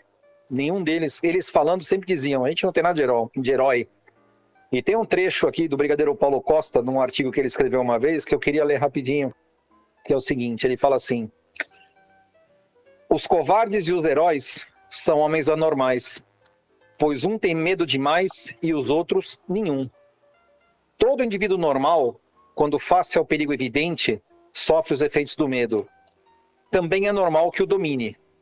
Os que não conseguem fazer são aqueles a quem chamamos de covardes. Na guerra, não fomos nem heróis, nem covardes. Tivemos medo, mas fomos capazes de combatê-lo e assim conseguimos chegar ao último dia de ação, 2 de maio de 45, como um combatente qualquer. Brigadeiro Paulo Costa. E aqui eu encerro. Valeu, galera! Gente, obrigado. muito obrigado para vocês que chegaram até aqui com a gente, tá? Vamos trazer o Júlio Vicente para contar mais histórias da atuação do Brasil durante a guerra, especialmente da parte aérea. Deixa o um comentário aqui o que, que vocês querem saber, que a gente vai coordenar isso com eles, tá bom? E lembrando sempre o nosso agradecimento para os nossos parceiros e apoiadores aqui do canal, a Hangar 33, a Realizar, a FCT e o FP Aviation. Gente, muito obrigado e tchau, tchau! Call Lima Zero, Gol 5629.